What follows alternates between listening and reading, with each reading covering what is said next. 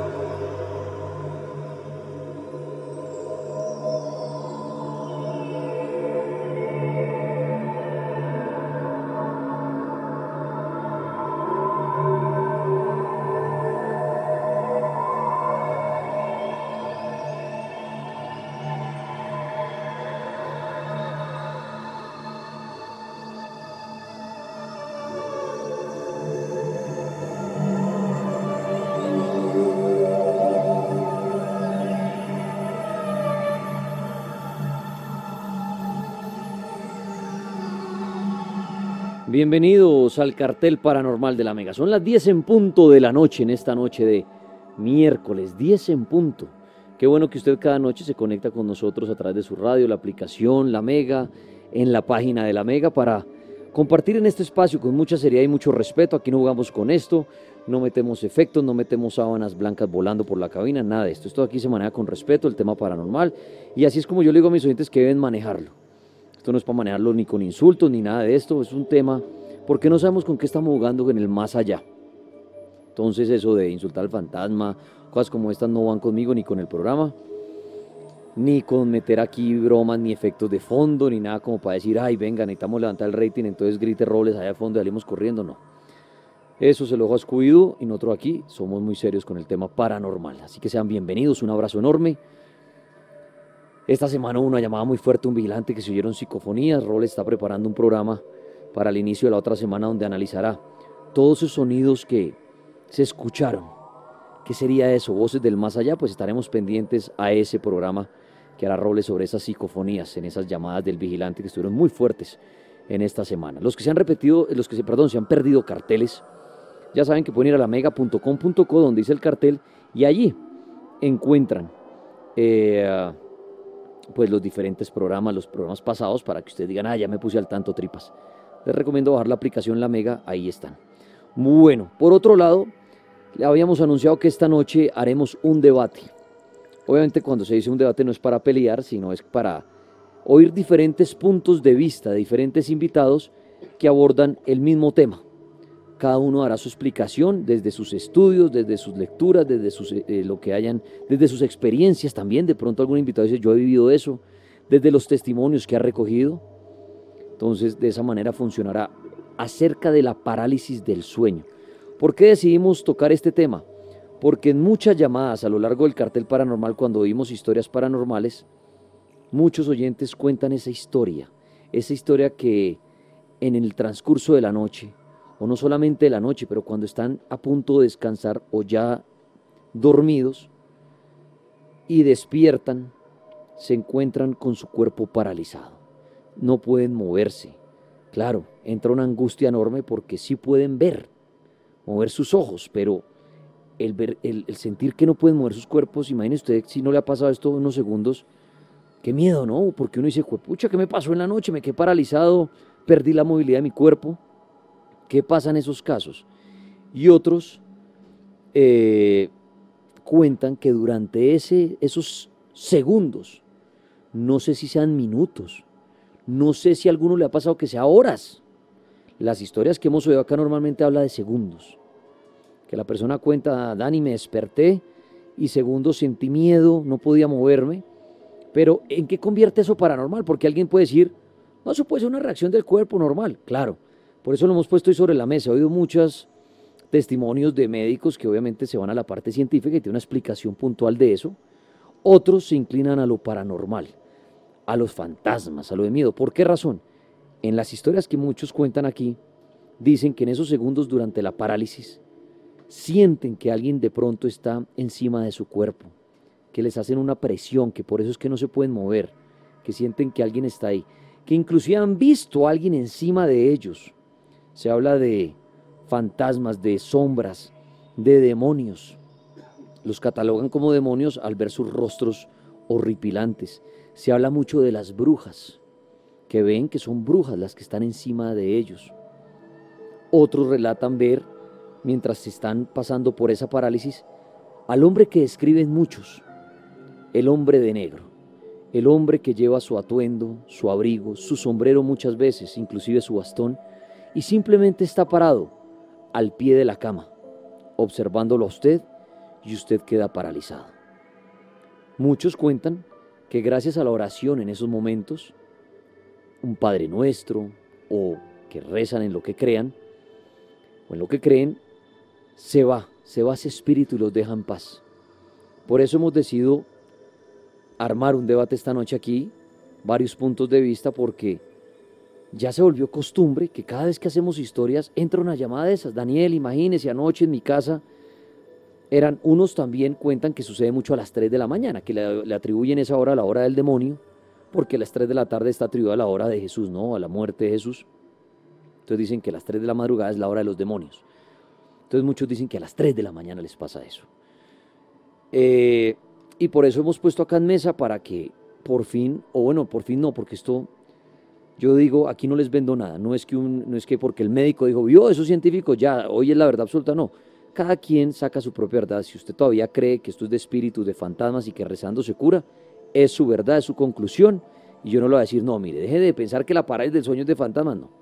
Quiero que usted escuche diferentes puntos de vista y usted, de pronto que ha sido atormentado por esto, que ha pasado por esto o que va a pasar, porque no sabemos si esta noche nos pase, o mañana, o en unos meses, o unos años, cuando le pase ya diga, bueno, estoy tranquilo, ya sé que yo, yo creo en el médico, o mentiras, me, dio afán porque alguien en, una vez oí que esos son fantasmas.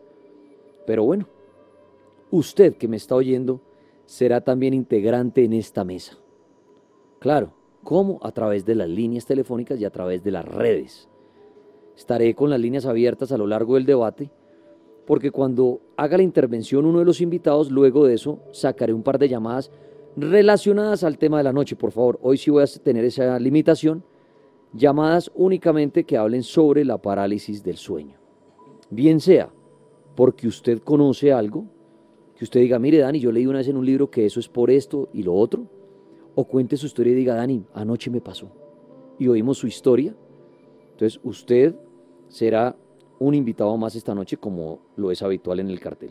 Los que pronto dicen no puedo llamar, pues por todas las, bueno, decir por todas las redes sociales no, porque hay muchas redes sociales en el mundo, pero por las habituales pueden empezar a opinar.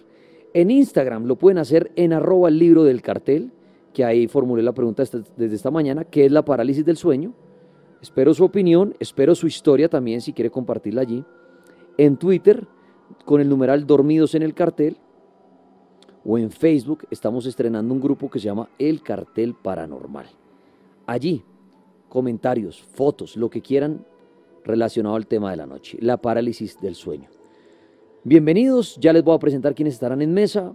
Los que ya son fieles al cartel saben cómo funciona esto, le daré un tiempo a cada uno para que exponga. Luego cuando termine, alguien de la mesa podrá hacerle preguntas si quiere, de acuerdo a lo que dijo, y sin ustedes en redes le pueden hacer una pregunta. Ah, que terminó de hablar Robles. Quiero hacer una pregunta al viejo Robles, es esta, Tun, acerca de lo que dijo. Así funcionará, cada uno tendrá el tiempo pues que desee, ojalá sea bastante extenso, eh, y nos dé una buena charlita sobre lo que creen, sobre lo que han investigado, lo que han vivido. Este porque seguramente los invitados de hoy también han tenido casos en sus citas privadas de mucha gente que llega con eso, con la famosa parálisis del sueño, que cada vez se ha vuelto más comercial, llamémoslo así. Cada vez la gente le está pasando más esto. ¿Y por qué es? Pues ya lo vamos a saber, ya les voy a presentar a los invitados. Quiero hacer una, darles una, una noticia y es, han oído en la mega de su ciudad en estos días el concurso que estamos buscando dos oyentes para ir con el cartel paranormal a los Estados Unidos, a la mansión Winchester, una mansión misteriosa que existe en San José, California. Una mansión que además trae una película el 22 de febrero que se llama La maldición de la casa Winchester, que es muy buena, se la recomiendo, las traen el 22 de febrero.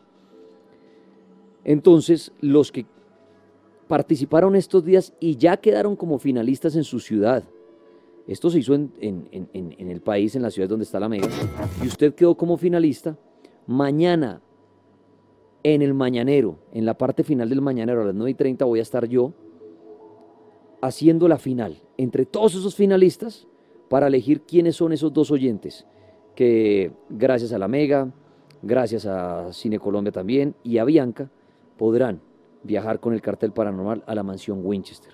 Los que participaron en estos días sabían que tenían que ser mayores de edad y tener visa americana vigente. Mañana, 9 y 30 de la mañana, conoceremos quiénes son esos dos oyentes que viajan a la mansión, a Estados Unidos conmigo para hacer el recorrido en búsqueda de fenómenos paranormales. Obviamente ese programa, y creo que no es solo una noche, sino dos noches, ese programa lo van a oír ustedes a través de la Mega, los que obviamente no viajen. El recorrido por la mansión Winchester, una mansión que es enorme, por eso nos ocupará dos noches de programa tiene una cantidad, ciento y pico de habitaciones, una cantidad de cuartos misteriosos, ventanas en el piso, puertas que uno abre y no hay nada.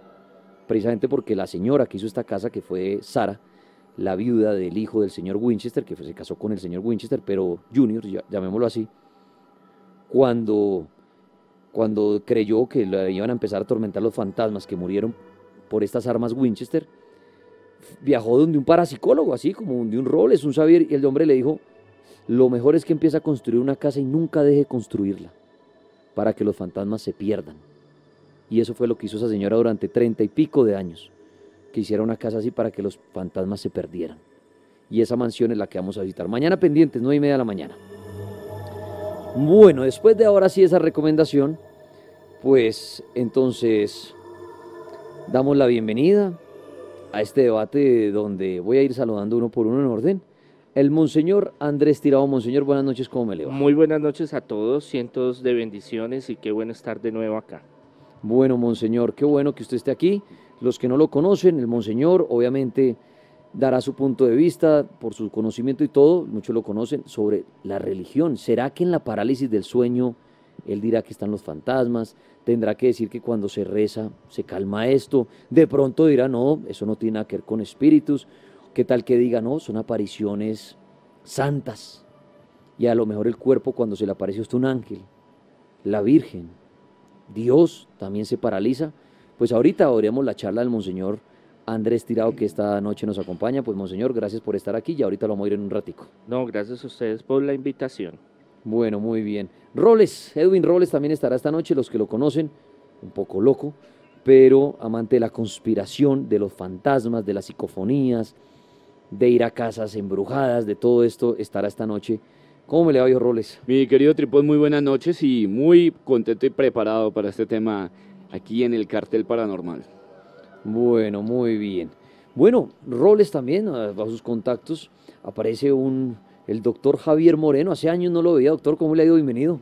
Hola Daniel, ¿cómo estás? Para mí es un gusto y, y muy agradecido por invitarme a este programa, que si bien Hace cuatro años que no vuelvo a estar acá, pero muy contento de poder compartir mis conocimientos y poder servir para este debate tan interesante. Para los que no lo conocen, que mucha gente es bueno, dicen, bueno, el doctor Javier Moreno, un poquito de usted para conocerlo mejor, para que cuando ya vaya a intervenir sepan quién es. Bueno, yo soy médico y cirujano de la Universidad del Cauca, soy especialista en terapias alternativas, también soy psicoterapeuta transpersonal de mm, la, la Em, trabajo mm, desde hace cuatro años gracias al cartel paranormal con cosas paranormales porque cuando empecé a venir acá empezaron a llegarme pacientes con casos paranormales, cosa que empecé a estudiar.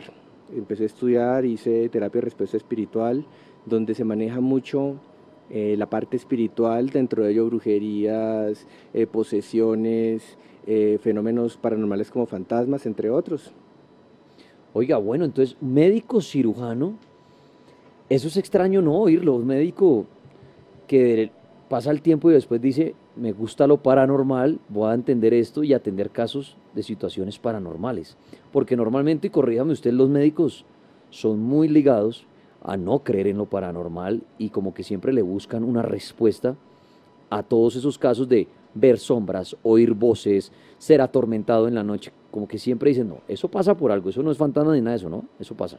Sí, claro, eso pasa. Sin embargo, de base siempre eh, está el científico que trata de buscar la explicación eh, desde el punto de vista biológico, pero ya con la mente un poco más abierta gracias a la experiencia sabemos que hay este tipo de energías negativas y ya conociendo ya tenemos herramientas para saber en qué caso si es algo que tiene que ver con el nivel espiritual y en qué caso si es desde el punto de vista algún problema de un neurotransmisor, algún problema neurológico, pero bueno, pues esa experiencia espero que le sirva para el programa.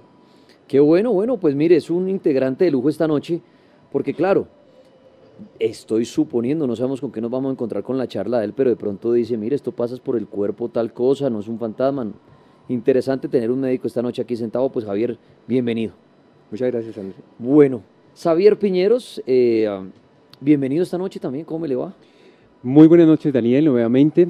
Eh, bueno, y para todos ustedes, como siempre, los fieles oyentes del cartel paranormal. Bueno, ¿listo para esta noche hablar sobre la parálisis del sueño? Sí, señor, así es. Bueno, Xavier, pues qué un gusto tenerlo usted esta noche. Muchas gracias. Pues oirán la opinión de ellos cuatro en mesa. Un padre, un parapsicólogo, un investigador como los Robles, un médico y un medium, si lo podemos llamar, un clarividente como Xavier que precisamente ve los muertos, ve los fantasmas. Entonces son puntos de vista totalmente diferentes. Y el quinto integrante de la mesa es usted, a través de las redes sociales, a través de Twitter, a través de Instagram. Les repito, en Instagram, en arroba libro del cartel, en Twitter con el numeral dormido en el cartel y eh, en Facebook, en nuestro grupo de El Cartel Paranormal, es nuevo. O sea, perdón, el numeral es Dormidos en el Cartel en Twitter, Dormidos en el Cartel. Y en Facebook, El Cartel Paranormal, que por favor no es para que se agarren de las mechas a pelear, ya por ahí en Facebook he visto gente peleando, porque pueden ser expulsados por el administrador. Cuando ya vea grosería y peleadera, no. En esto nadie tiene la verdad. Y deje que el uno comparta una foto, el otro un video. No se amargue por lo que comparta el otro ahí en redes. Déjelo, es que ya empezaron a subir fotos pendejas, no hay que no. Déjelos, déjelos que compartan. Más bien únase a esa familia, usted haga sus comentarios. Bueno, les explicaba, cada uno se va a echar su charla, luego de que cada uno haga su intervención, leeré preguntas de ustedes, abriré las líneas inclusive para preguntas a ese personaje, oiré historias entre invitado e invitado, y bueno, también obviamente nuestro amigo investigador Iván Martínez desde España, que siempre nos oye normalmente y nos colabora con sus audios y videos de su canal de YouTube que nos autoriza, de su canal BM Gran Misterio, también estará, me recomiendo una charlita de, que tiene unos minutos sobre la catalepsia astral y la parálisis del sueño, que es perfecta para esta noche también. Bueno, entonces ya está todo sobre la mesa, no hay que perder más minutos.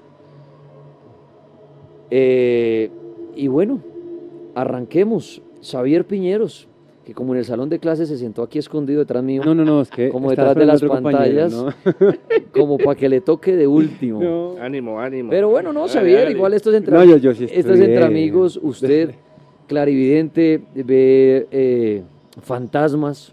Sí. Bueno, Xavier, pues la parálisis del sueño, antes de oírlo usted, si uno se remite a lo que muchos hacen hoy en día, que es eh, ir a internet, si uno se va a internet, quiero contarles con qué se encuentra. Hay diferentes portales que, que escriben de esto, pero por ejemplo se encuentra uno con definiciones como la parálisis del sueño es un trastorno del sueño sorprendentemente común que se produce durante la transición entre el sueño y la vigilia, ya sean los momentos previos a conciliar el sueño o en el momento del despertar. Quien la sufre despierta bruscamente teniendo plena conciencia de sus pensamientos, pero manteniéndose paralizado físicamente, como si el síndrome del enclaustramiento se tratara. La persona se siente atrapada en su propio cuerpo. Uno encuentra definiciones como esta. Les voy a leer otro. La parálisis del sueño es una incapacidad transitoria para realizar cualquier tipo de movimiento voluntario que tiene lugar durante el periodo de transición entre el estado del sueño y de vigilia. Puede ocurrir en el momento de comenzar a dormir o en el de despertarse y suele acompañarse una sensación de gran angustia. Mire, por ejemplo, cositas de internet, uno ahí ve como definiciones muy científicas y todo, por ahora nada de miedo. Eh, acá me encuentro con otra definición, estos diferentes portales. Eh, hay relatos, hay gente que escribe relatos, repetíamos ahorita, de fantasmas. Acá definen esto que es el horror que ve la gente que sufre parálisis del sueño. Hay un libro muy famoso que se los quiero recomendar si encuentran la fotografía. Es de un artista eh, suizo, se llama Henry Fuseli. Búsquenlo, Henry Fuseli. Él en 1871 ha hecho una de las imágenes que más asocian a la parálisis del sueño, que es ilustrar la aterradora experiencia de los que sufren la parálisis del sueño. Él llama esta obra de arte La pesadilla. Le repito, el artista suizo Henry, con H, Henry Fuseli. Henry Fuseli, busquen esa foto que me la encontré también en redes en estos días buscando cosas de la parálisis del sueño y fue una de las que más me llamó la atención para que la vean. Bueno, Xavier. Entonces, como vieron, ahí hay definiciones que están muy claras del mundo real, que es cuando usted se va a dormir o cuando está quedando despierto, miércoles el cuerpo queda paralizado, pero usted está consciente y mueve los ojos y todo, pero no puede mover su cuerpo y le da miedo. Ahora, entra lo extraño, lo paranormal. Hay muchos relatos de personas que ven espíritus, fantasmas, en ese momento. Por eso el parálisis, la parálisis del sueño hace parte del cartel paranormal esta noche. Xavier, los oyentes son suyos a partir de este momento. Bueno, muchas gracias. Nuevamente, pues buenas noches a todos aquí en mesa, a todos y todos ustedes los oyentes. Bueno, el tema de la parte médica, incluso algo muy importante que dijo el doctor sobre los neurotransmisores. Sí, eso tiene mucho el tema, digamos, de conectividad, digamos, y tal cual como él decía algo, la parte científica. Científicamente se dice que no está comprobado el tema de ese dicho, porque también podemos estar el tema aquí de desprendimiento de la otra parte de quien soy yo, puede ser mi parte, digamos, de espíritu, mi parte física o mi cuerpo, o esa parte, digamos, cerebral, ¿cierto? También se dice que a nivel, nosotros, digamos, arrojamos a nivel de cerebral cierto tipo también de sustancia que se le denomina o llama lo que es la parte de atonía que es como si le fuera a dar la información efectivamente al cuerpo y que le ayuda a proteger de cierto tipo de lesiones y movimientos a la parte física, o sea, como que el cerebro, al mismo tiempo a tener el tema de serotonía, lo tengo muy bien claro allí, pero hace que de alguna forma se diga que médicamente no está comprobado. Otra de las cuestiones, digamos, esa parte bioquímica o los neurotransmisores, que claramente ya lo ha dicho el, doctor anteriormente, que es donde llevan a que nos despertemos en vez de estar totalmente dormidos. Entonces, médicamente, y con respeto, pues no está comprobado. Desde mi punto de vista, más hacia el lado paranormal, espiritual, porque si se hablan de cierto tipo, digamos, de sujeción de una actividad o fenómeno paranormal, de lo físico a lo no palpable. Yo soy más creyente que muchas veces nuestro cerebro arroja, es como esa, esa USB, ese chip, que así mismo cuando tenemos impactos en pasado y al mismo tiempo en el momento del presente, inconscientemente también, de alguna otra forma los afloramos en medio del dormir. La parálisis de sueño también nos pueden dar por cierto tipo, digamos, de hábitos digamos, el tema alimenticio también. Se recomienda mucho que al antes de dormir, pues no comer, porque así también el cuerpo de alguna otra forma, cerebral, digestivo y demás, va a estar en continuidad o funcionamiento, independientemente, y por eso también agota en la parte física. Viajes astrales o presencias, en su caso, o episodios, porque hay un estado de conciencia e inconsciencia. Si realmente no existe la parálisis de sueño, entonces ¿cómo realmente hay personas que logran existir la palabra de vu? ¿Será que mi cerebro tiene la capacidad, independientemente de la parálisis, ¿Qué sucede? ¿Será que hay un desprendimiento espiritual y por eso lo que lo llamamos los demonios, los espíritus, las brujas, los espíritus están ahí al acecho efectivo para poseer su cuerpo? Porque no he visto la primera vez que digan, tuve una parálisis de sueño y se metió un espíritu y efectivamente fui poseído. Siempre es el mismo digamos, como, como sintomatología, que sienten una presión en el pecho, que no pueden hablar, pero en un estado de conciencia. Aquí lo extraño es que el momento de abrir los ojos si retiro la parte, digamos, paranormal, y han habido casos donde la persona dice, yo tenía mi televisor encendido, eh, tenía una música, y si se logra conectar con el mundo externo. Diría yo que si hay un hilo conductor de este plano a nivel de lo terrenal a lo espiritual, viajes y demás. Pienso, yo sí he tenido esos episodios y sé que muchos oyentes que sí de alguna forma, o sea, la fuerza física que uno no sabe o el control, digamos, de los músculos, uno siente cómo se adormece, obviamente la lengua. Extraño no es cuando uno dice cierto tipo de oración, entra a que comienza ese despego lento porque no es, no es, no es rápido y que pueden suceder 5 segundos, 3 segundos, pero para uno siempre fue una eternidad desde mi punto, yo diría como medio ni clarividente que he pasado por muchas situaciones de ella, obviamente vuelvo a digo, científicamente no lo es, porque el cuerpo y la parte cerebral también nos arroja cierto tipo de, información diferente. Lo que no estoy totalmente de acuerdo es con el tema de que el demonio y el fantasma, eso no. Porque de alguna otra forma usted no sabe realmente cuáles son sus cargas diarias o porque existen las personas que hablan de noche y siguen haciendo lo que hacen en el transcurso del día. Esto también al mismo tiempo entra la parte, digamos, de el estrés, la presión, porque también se dice, y está comprobado, que cuando una persona está bajo depresión, situaciones emocionales y demás, asimismo también se logra, digamos, como reaccionar su cuerpo de esa parálisis. Tener un mal hábito alimenticio también. El no hacer ejercicio también hace que eso tenga, médicamente también se comprueba. Espíritus, entonces yo digo, ¿será que esa casa de alguna otra forma, entonces a nivel mundial, sí, todas las casas tienen su lado, digamos, más tenue energético. Lo mío es más sobre esas cargas, larvas o cúmulos que usted se genera durante el día, que inconscientemente logramos desprender parte de nuestra parte física, como hablamos la pasada. El alma, ¿será que si tiene peso o no? ¿Será que esos 21 gramos es lo que realmente me deja leve aflorar y desprenderme parte de mi cuerpo? ¿O porque entonces muchas personas han dicho, yo me he visto mi cuerpo mientras duermo? ¿Qué es lo que realmente previene el tema de sentir la sensación física? Porque es una sensación horrible para todos, para muchas personas que han vivido de ello. Sí digo que puede haber más por cuestiones, si hay algún tipo, digamos, de cúmulos de brujerías, digo que sí se puede prestar para ello. Y que en el estado, digamos, de inconsciencia logre, digamos, ser partícipe este tipo de presencia. Porque muchas veces al momento de hacerle esas malas energías a alguien, siempre se necesita del espíritu de una cosa y de lo otro. Además que no logra suceder en todas las edades. Yo no he visto el primer niño menor de 8 años, 9 años que diga, me pasa esto, tengo esto. Ellos más hablan de que ven muertos y que hablo, tengo un amigo imaginario. Por eso el primer niño que de alguna otra forma presente ese tipo de síntoma de la parálisis del sueño. Digo yo más que tiene que ver por la superstición, porque si yo realmente cuando me acuesto a ver una película de terror o algo que me genera cierto tipo de suspenso, así mismo también me logro conectar y logro soñar y logro sentir. Son más las situaciones vibracionales y emocionales del cuerpo. No estoy retirando que no exista la, la parálisis de sueño como tal.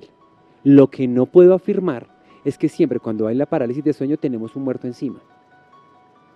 Entonces estaríamos hablando, si una parálisis de sueño, el incubo o subcubo, que no, está, no tenemos una parálisis de sueño, esa presión, esa sugestión, ese miedo, esa cosa tan horrorosa que nos pasa. Entonces, ¿qué sucede con el incubo y el subcubo que hace parte de los demonios, del espíritu, que arroja y nos absorbe nuestra energía teniendo un contacto sexual y un dominio bajo nuestro cuerpo, pero que físicamente sentimos un placer y que no estamos directamente soñando, sino estamos viviendo como si estuviéramos en un acto sexual. Y eso muchos de ustedes sé que les ha pasado. Para mí, efectivamente las personas que sí van o que siempre tienden a, vivir con este tema de, estrés y demás, y, obvio, si usted se acuesta a dormir una película de terror a sí mismo, usted se va a lograr conectar en un sueño. Lo que sí estoy de acuerdo es que los dichos o los viajes astrales si existen. Entonces, si mi cerebro obviamente me arroja cierto tipo de información o libera cierto tipo de cuestiones o conexión de neurotransmisores, que también aparte de ello también algún tipo de sustancia, que es la, la tonía, entonces yo digo, ¿por qué mi cerebro entonces me permite obviamente conectarme con algún tipo de espacios que jamás he vivido? Entonces esa parálisis de sueño que nos hizo fue algo muy agradable y sé que muchos de los oyentes les ha sucedido. Ejemplo, nunca estuve en esta parte, en esta ciudad, pero viví una escena y algo fue muy positivo. Por eso lo que decía Daniel al principio sobre el tema de este eh, compañero, en donde son los viajes astrales. La parálisis, pienso que sí se puede unir algo más al tema paranormal, siempre y cuando sea algo, digamos, a través de un diagnóstico, digamos, médico, además que las parálisis de sueño no va todos los días, cada ocho días, cada tres días. Eso es un cúmulo físico, cúmulo energético. Y también los espacios hace que también de alguna otra forma, energéticamente en nuestra habitación, tengamos esa continuidad.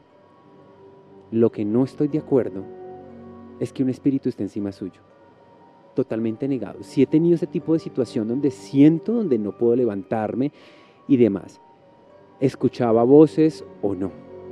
Si fuese un espíritu, entonces, si un espíritu tiene la capacidad de poseer a una persona en sus cinco sentidos, buenamente está bien y se convirtió, comenzó a hablar de una forma diferente, lenguas muertas. Porque un espíritu, entonces, viendo que está usted inmune, impune en su totalidad, ¿por qué no lo posee? La verdad, como medio no he tenido la oportunidad de que un espíritu haga eso frente a mí. He tenido la sensación, aclaro, también pasé por situaciones médicas en los cuales decía, sí, no, es que él está loco, es que escucha cosas, es que él ve sombras, es que no sé qué. Entonces también la sugestión que se me crea en la parte externa, en los cuales a lo que yo vivía, se veía esas parálisis, la tensión y el estrés. Pero no les puedo dar una seguridad y no creo que sea un espíritu que diga a usted, se le ponga encima, que si hay un estado de conciencia, sí. Pero también se activa a través del estrés y el manejo que usted tenga en su cotidiana vida. Entonces, pues bueno, ese es mi punto de vista desde el punto más de la clarividencia y la mediunidad. Ahí está Xavier Piñeros respondiendo a la parálisis del sueño. Las líneas en este momento están abiertas. Si usted quiere llamar a hacer una pregunta, Xavier, de lo que acaba de decir, o compartir una historia relacionada a la parálisis del sueño, ya les voy a dar las líneas. ¿Alguien, el padre Edwin Robles o el doctor Javier, tiene alguna pregunta de lo que dijo Javier? ¿Nadie? El padre no, el padre está chateando ahí. Bueno, nadie. Gracias. Muy bien, pasan de lo que dijo Javier, pero seguramente usted de pronto quiere preguntarle algo a Javier, lo puede hacer.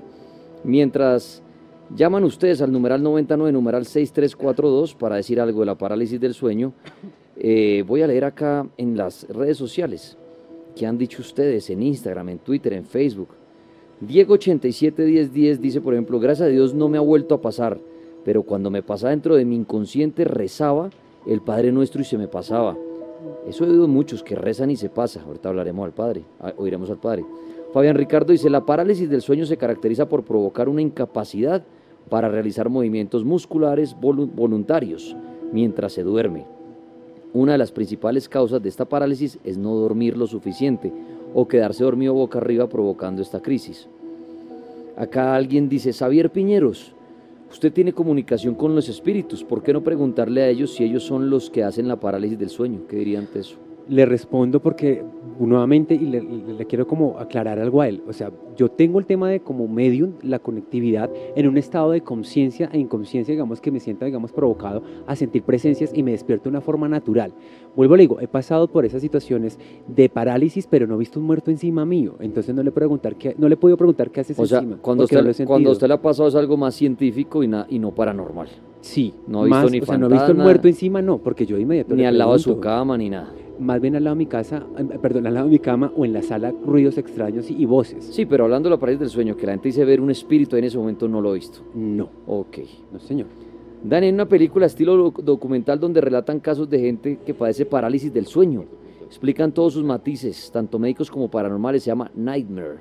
Mire, recomendada gracias a David Lamona en Netflix. Nightmare se escribe Night, eh, N-I-G-H-T-M-A-R-E.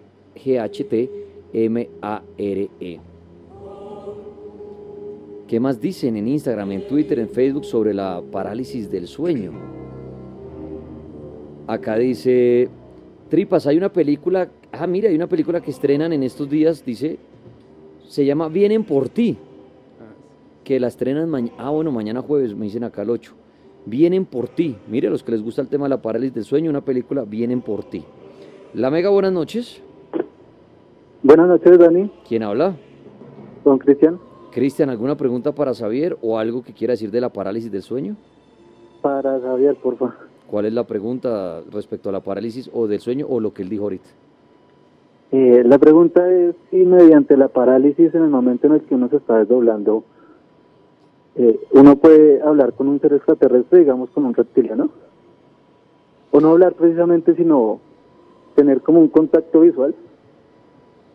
Mira, en este caso estaríamos hablando de abducciones o viajes astrales, en donde uno va, realiza ese tema, digamos, de viaje astral, pero no lo asociaría a la parálisis de sueño, porque la parálisis de sueño es una parte vivencial física, en los cuales usted emite el miedo, el terror y el horror. Recurrimos a las oraciones como cotidianamente se hace, pero no podría tener una conexión con un ser, digamos, extraterrestre o con guías o seres ascendidos porque ya estaremos, hablando de abducciones.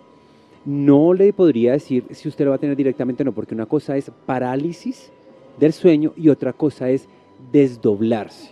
Inconsciente o inconsciente, muchas personas tienen la capacidad de tenerlo mientras duermen en un mutuo con una concentración o meditación. U otras que lo hacen de una forma inconsciente, pero conexión no lo podría tener. Dice Dani Obando, viejo Dani, a mí cuando me da la parálisis empiezo a ver demonios. Es algo muy loco. Jeff QS dice, jamás he tenido una parálisis de sueño, pero varias noches vi una sombra, un hombre con sombrero, pero jamás me ha dado miedo o he quedado paralizado. Dice Mauro Escalona Tripas, la parálisis del sueño a veces es dominada por el subconsciente, donde el subconsciente domina el cuerpo y el consciente extrañamente la vista, angustiado al que lo padece. Saludos a la comunidad teoterapéutica Alfa y Omega, dice ahí Mauro Escalona. Al intentar dormir el ser humano lo que busca es descansar y relajarse. Sin embargo, cuando se, tiene mucha presión, el cuerpo aún estando en reposo se mantiene en continua alerta al sentirse amenazado. Pueden dar sus comentarios de la parálisis del sueño. Eh, ahí en el grupo del cartel paranormal eh, envían fotografías. Dice por ahí Andrés Parga en este grupo. A mí a veces me pasa lo de la parálisis del sueño. Dice Bonilla F. Diego en Facebook. Una parálisis del sueño puede ser un susto normal, hasta cuando sientes que se acercan a ti y te susurra al oído la voz débil de una mujer. Vengo por tu hermano. Eso me pasó hace siete años, dice Bonilla Diego en Facebook. Bueno, muy bien. Ahí voy leyendo sus comentarios en redes sociales, las llamadas y todo. Bueno, ahí oíamos a, a Xavier Piñeros, que ve espíritus y todo. Bueno, Monseñor Andrés Tirado eh, de pues los conocen por sus liberaciones, viene y nos echa charlitas sobre, sobre historia en el tema de la religión que son muy chéveres. Y hoy lo quiero invitar para que sea protagonista en esta charla sobre la parálisis del sueño donde, repito, muchos afirman ver en ese instante espíritus, demonios, y muchos afirman que mediante la oración todo se calma nuevamente. Monseñor, bienvenido nuevamente y bueno, los oyentes son suyos. Muchas gracias. Bueno, este es un tema que es muy antiguo en todas las civilizaciones y pueblos, no es una cuestión solo cristiana católica. Y ya el, doctor, el médico, nos dará eh, su enfoque de investigación terapéutico, científico, biológico. Eh, en este momento, y yo eh, trabajo conjuntamente con psicólogos, psiquiatras, médicos, se está abriendo una visión más grande y más unificada de la ciencia, la religión y lo paranormal. Claro, muchos médicos eh, son reacios a todos estos temas porque siempre pues ahí no hay investigaciones serias. Entonces, la cuestión de la parálisis, tanto en la parte paranormal, espiritual y la parte científica, Mm, apenas está en proceso de desarrollo, aunque trae desde los tiempos muy antiguos muchas civilizaciones, eh, religiones, tiene un, un, fenómeno muy importante donde siempre se ha presentado y siempre se ha hablado sobre esto. Yo lo puedo decir de la siguiente manera porque a mí me han, a mí me han privado, como se llama, han habido esas parálisis eh, antes de que yo vaya a hacer un exorcismo, una liberación, se me presenta muchas veces el demonio, el espíritu que se va a sacar y ahí tenemos una charla, un diálogo entre los dos. Y eh, ahí sé muchas cosas y también después de que se saca, se expulsa, viene a apretarlo a uno, como decimos en el argor popular, me han botado de la cama, me han privado, han querido ahorcarme, digámoslo así, quitarme la respiración. En esto hay dos cosas muy importantes que ya yo las describo de la siguiente manera. Uno es parálisis del sueño desde la parte biológica, psicológica, psiquiátrica, que es un comportamiento biológico y eh, sucede, bueno, el médico y aquí eh, los expositores que están a mi lado, el doctor Xavier y Edwin, hablarán más sobre ese caso, ese punto. Y es una cuestión física de que tiene un componente cuando pasa lo espiritual, cuando, es un, cuando se me subió el muerto, como se llama, me privaron, me, se me apareció el chuki y es que sentí o vi que en la parálisis del sueño es, eh, bueno, este es un punto que yo utilizo mucho en los diagnósticos.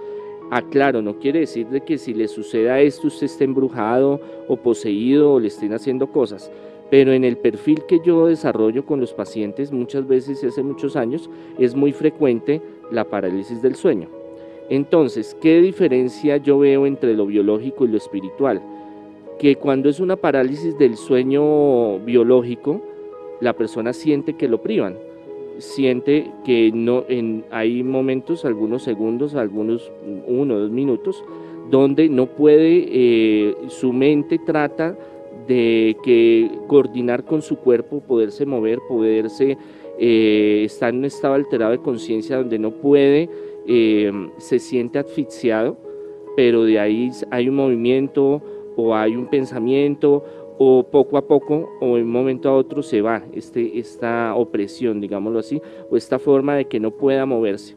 Pero cuando es espiritual hay un componente diferente, donde eh, a veces ellos sienten, antes de que son privados, hay unos segundos donde sienten escalofrío, donde sienten miedo, donde sienten una, una entidad que está ahí, sienten un hormigueo, un cosquilleo, se les eriza los, los vellos, los pelos, como quieran llamarlos, y sienten que eh, no pueden moverse ni sienten que los empiezan a, ahogar. Eso es una parte. Lo otro es que es una experiencia muy vivida con cosas satánicas, cosas demoníacas, donde usted ve al demonio, donde usted ve que lo eh, ve cosas sexuales, ve cosas eh, siempre a lo grotesco y siempre hacia la muerte y siempre hacia otra entidad. Se hablan, se les dicen cosas, se sienten cosas.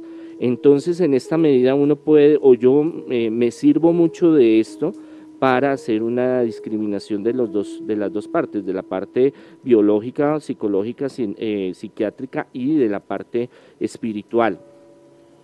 En la parte espiritual, ¿por qué se producen estas privaciones o parálisis del sueño? De lo que yo he investigado, estudiado y he experimentado, muchas veces em, es porque hay una entidad en la casa, puede ser que no sea, em, em, digamos, eh, eh, constantemente una entidad en el sitio, pero pueden haber espíritus, entidades que se quieren manifestar ¿Ha habido posesiones? Sí, han habido posesiones tanto conscientes o inconscientes, o en este momento de trance de, demonios y espíritus. He visto, he tenido casos. Eh, muchas veces en el sueño eh, la persona entra en, sus, eh, en, la capacidad neuronal, las, las ondas cerebrales bajan, su concentración baja y estas, y más que todo en la noche hay una fuerza espiritual negativa que hace presión y se manifiestan muchas cosas.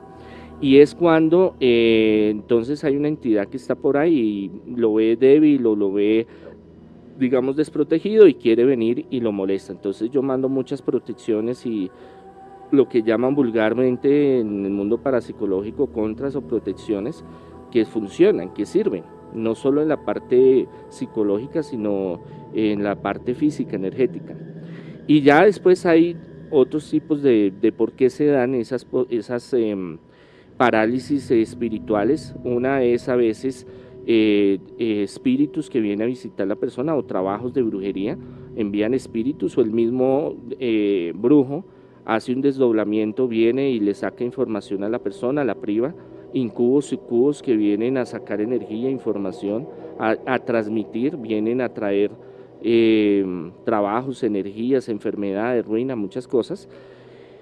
Y lo otro es la posesión, cuando hay un espíritu o usted va a algún lugar o hace alguna cosa o hace la tabla Ouija, alguna invocación mal hecha y, se, se, le pega una entidad y en la noche es cuando ellos aprovechan a manifestarse y a querer posesionarse de la materia.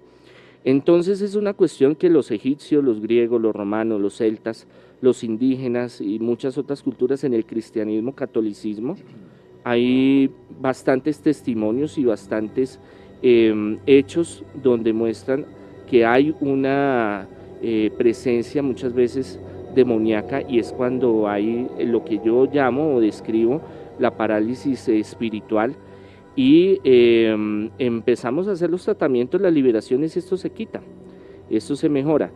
Eh, cuando hay parálisis eh, eh, que yo he mirado, he tenido los casos biológicas, psicológicas, psiquiátricas, a veces hay un desorden mental, a veces hay una falla o apnea del sueño muchas veces y entonces esto hace que por más que uno trate y logre y quiera, pues la persona sigue teniendo esas, esas parálisis, pero como lo digo, yo he mirado y en lo que he investigado, hay una diferencia que es un componente eh, hacia lo diabólico, hacia lo negativo, hacia, el, hacia lo miedoso. Estas personas eh, viven en, una, en ese estado alterado de conciencia, una realidad de miedo, de terror, de pánico, donde hay experiencias muy diversas y que esto es una, mm, un tip, digámoslo así, de varios eh, de, varios, eh, de varios conceptos para armar un perfil y decir, bueno, es posible que este esté embrujado, este esté endemoniado, pero claro está, eso hay que hacer una investigación, hay que tener muchas cosas em, en la mesa para usted poder discriminar, porque es que nosotros, todo lo, lo que hemos hablado en los programas, nosotros todo lo generalizamos, entonces todo el mundo, yo estoy embrujado, a mí me llega, es que estoy poseído, y no, estás poseído por el espíritu del alcoholismo y de la vagancia y esa es otra cosa muy diferente. Entonces hay que ir un poquito más allá de todo. Entonces, ay, no, es que tuve parálisis del sueño, pero la gente a veces no sabe definir si es eh, algo emocional, algo sentimental, algo personal, la alimentación, como hablaba Xavier, o a lo que van a hablar ahorita los otros expositores, o realmente si hay una perturbación satánica demoníaca que quiere hacer daño. Ahí está el Monseñor Andrés Tirado, líneas, líneas abiertas. ¿Quiere usted hacer una pregunta al Monseñor de lo que acaba de decir? ¿Quiere usted compartir una historia o algo que sepa sobre la parálisis del sueño? Es momento de que usted participe a través de las líneas. Dice Jainer Minota en Twitter, Daniel, una vez después de estar en un campamento cristiano, un demonio me paralizó mientras dormía y me habló al oído diciéndome cosas grotescas en contra de Dios. Aquí una pregunta para el padre en redes. Padre, al rezar uno en la noche antes de dormir, ¿sería invocar más estos malos espíritus que me atormenten en la noche?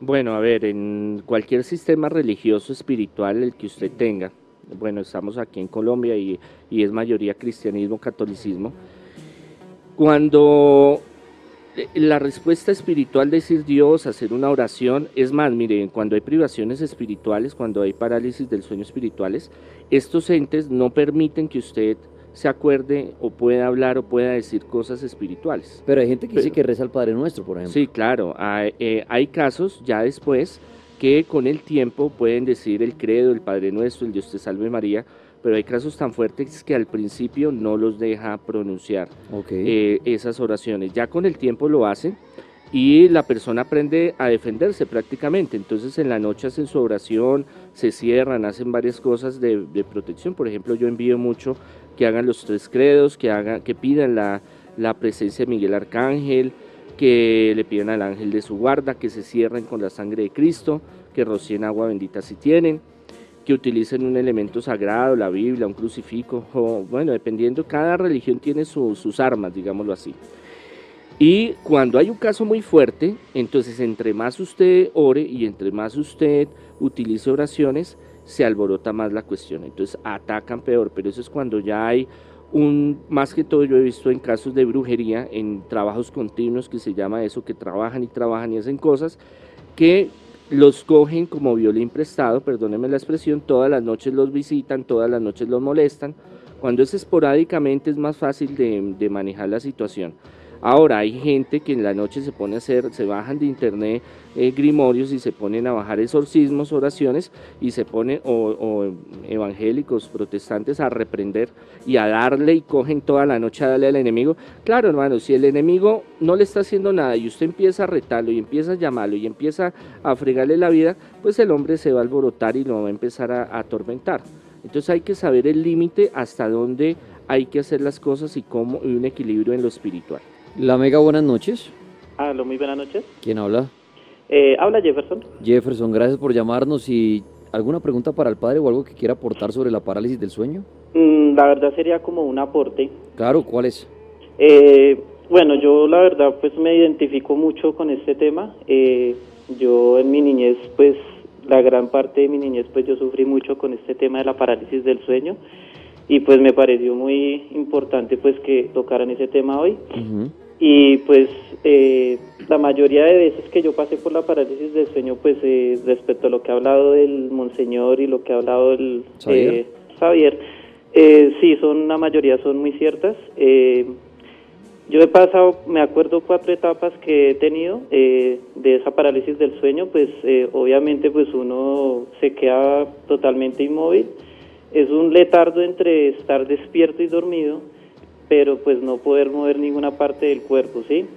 Eh, la mayoría de veces que yo he tenido ese, esos letardos de, parálisis de sueño, la mayoría siempre, siempre siento que hay algo mirándome o algo que siempre está al lado mío, ¿sí?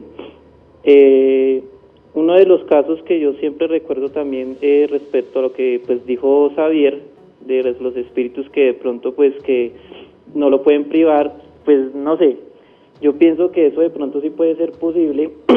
Eh, yo tuve una ocasión muy fuerte en la que pues sí sentí que me privaron demasiado fuerte y en ese letardo que yo vi sí vi una sombra bastante grande la cual estaba encima mío y es como si me hubiera tenido de, pies atado y no poder moverme, ¿sí? Y pues es una angustia bastante fuerte, ¿sí? Eh, otra ocasión que sentí fue cuando sentí que algo me rasgaban los pies no podía ver qué era, pero sí sentía como algo me rasgaba los pies, como si me estuviera arañando, y me se sentía tan real que la verdad yo me asustaba mucho, ¿sí? Otra ocasión también fue muy fuerte, eh, fue cuando eh, se me nubló todo eh, en ese momento.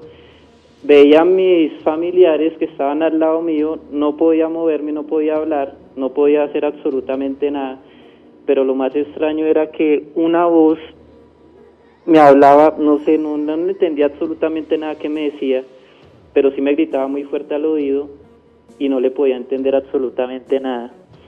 Y la última que recuerdo también, que fue la que me dejó bastante asustado, fue verme yo, estando yo acostado en mi cama, pero no, pues me veía sin orejas. No sé por qué, me veía yo mismo, pero sin orejas y al mismo tiempo sentía un gran susto, un gran temor porque pues no sabía qué podía hacer eso porque pues, o sea, estando yo inmóvil sin poder hacer nada y verme yo estando acostado y verme en ese estado así, pues verme sin orejas, pues eso me, asustó mucho, ¿sí? Eh, yo en mi niñez sufrí mucho de eso, en mi adolescencia incluso, incluso en mi adultez, eh, pues ya ahorita pues no, no, no me ha vuelto a pasar, pues no sé si eso sea por periodos o no, pero eh, hace mucho tiempo pues no, no me ha vuelto a pasar esto, pero sí, sí me identifico mucho con esta parálisis del sueño. Yo sé que hay mucha gente también que se identifica con lo mismo y la verdad que me siento muy bien a ver explicar en este tema porque me siento identificado con este tema, la verdad, y, y pues ese es el aporte que yo pues puedo decir respecto a ese tema. Gracias amigo por su valioso aporte, padre, ¿iba a decir algo? Sí, es algo muy importante esta colaboración que él hace.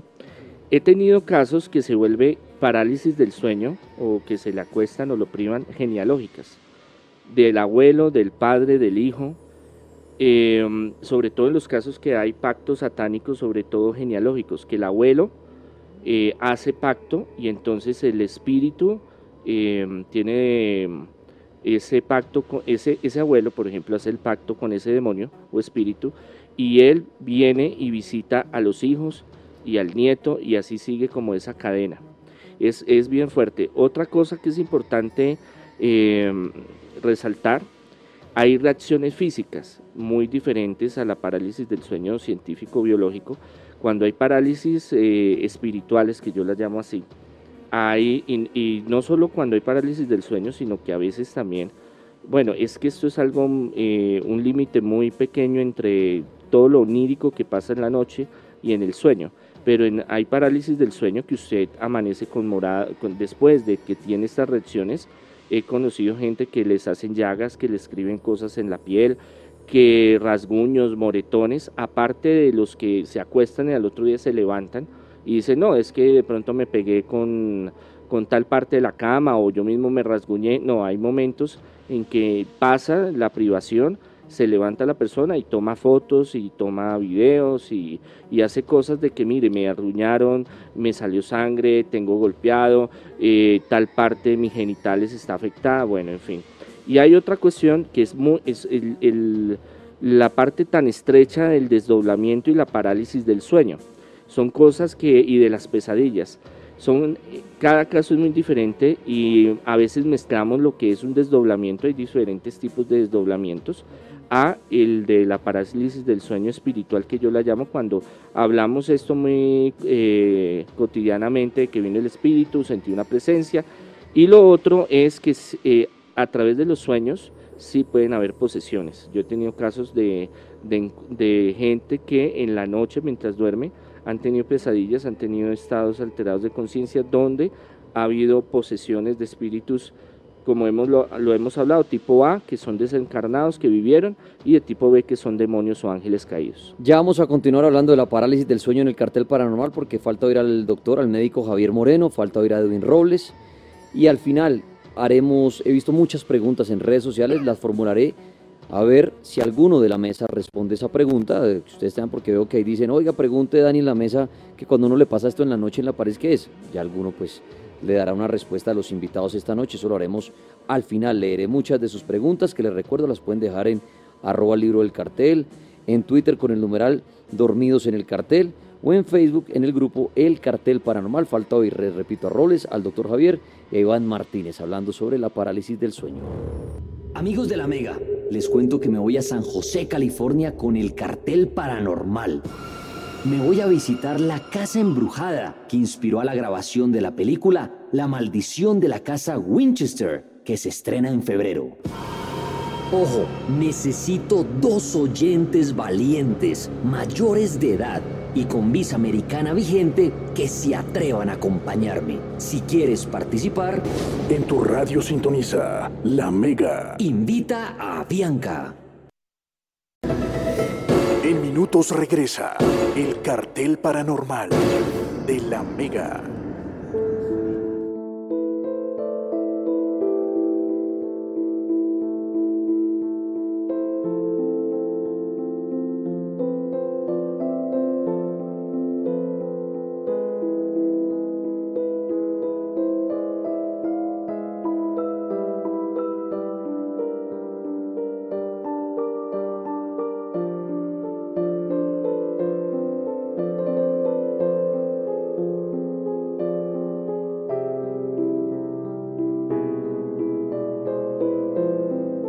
Bueno, mientras la pausa, eh, las locuras de roles acá internamente, pero bueno, avanzamos en esta noche paranormal. No, esto es, abrir el micrófono del intermedio, todo lo que dice roles. Pero bueno, Ya volvemos a ponernos serios porque continúa el cartel paranormal y avanzamos esta noche con la parálisis del sueño. Si usted acaba de conectarse con el cartel y dice, ay, la parálisis del sueño, me interesa ese tema, pues hoy varios invitados de lujo están tocando ese tema. El doctor médico Javier Moreno, el padre Monseñor Andrés Tirado, el investigador Edwin Robles y el clarividente Xavier Piñeros. Ya Xavier hizo su charla, el Monseñor Andrés también. Ya iremos a continuar con Edwin Robles, el, médico también. Y también estaré leyendo sus preguntas tan pronto terminemos para ver qué ellos qué les pueden decir acerca de eso. Estoy pendiente de sus comentarios en Facebook, en el Cartel Paranormal, que es el grupo El Cartel Paranormal, en Instagram, eh, arroba el libro del cartel, y en Twitter con el numeral Dormidos en el Cartel. Dice Alex Pérez, yo creo que la parálisis del sueño es un evento paranormal y físico ya que el cerebro es como una computadora que hace corto y produce este fenómeno tan desagradable. Yo la verdad después de que me pasa lo de la parálisis no me asusto porque durante la misma sí me desespero un poco, dice Felipe Castro. Ahorita hablamos aquí extra micrófonos, algo con Monseñor que ahorita al final les voy a poner, que muchos dicen, ¿cómo diferenciar esto de una pesadilla? Claro, eso ahorita al final haremos esas preguntas extrañas que lo pueden no pensar a ver si hay una respuesta. Es muy interesante escuchar las opiniones de los miembros de la mesa. Hay muchas opiniones y relatos de las experiencias distintas sobre la parálisis del sueño, dice Mauro Rodríguez. Eh, Dani, a los animales les podría pasar. Una vez mi perro con los ojos abiertos, yo lo trataba de mover y todo en medio de la noche y no se movía. Luego él reaccionó y salió corriendo.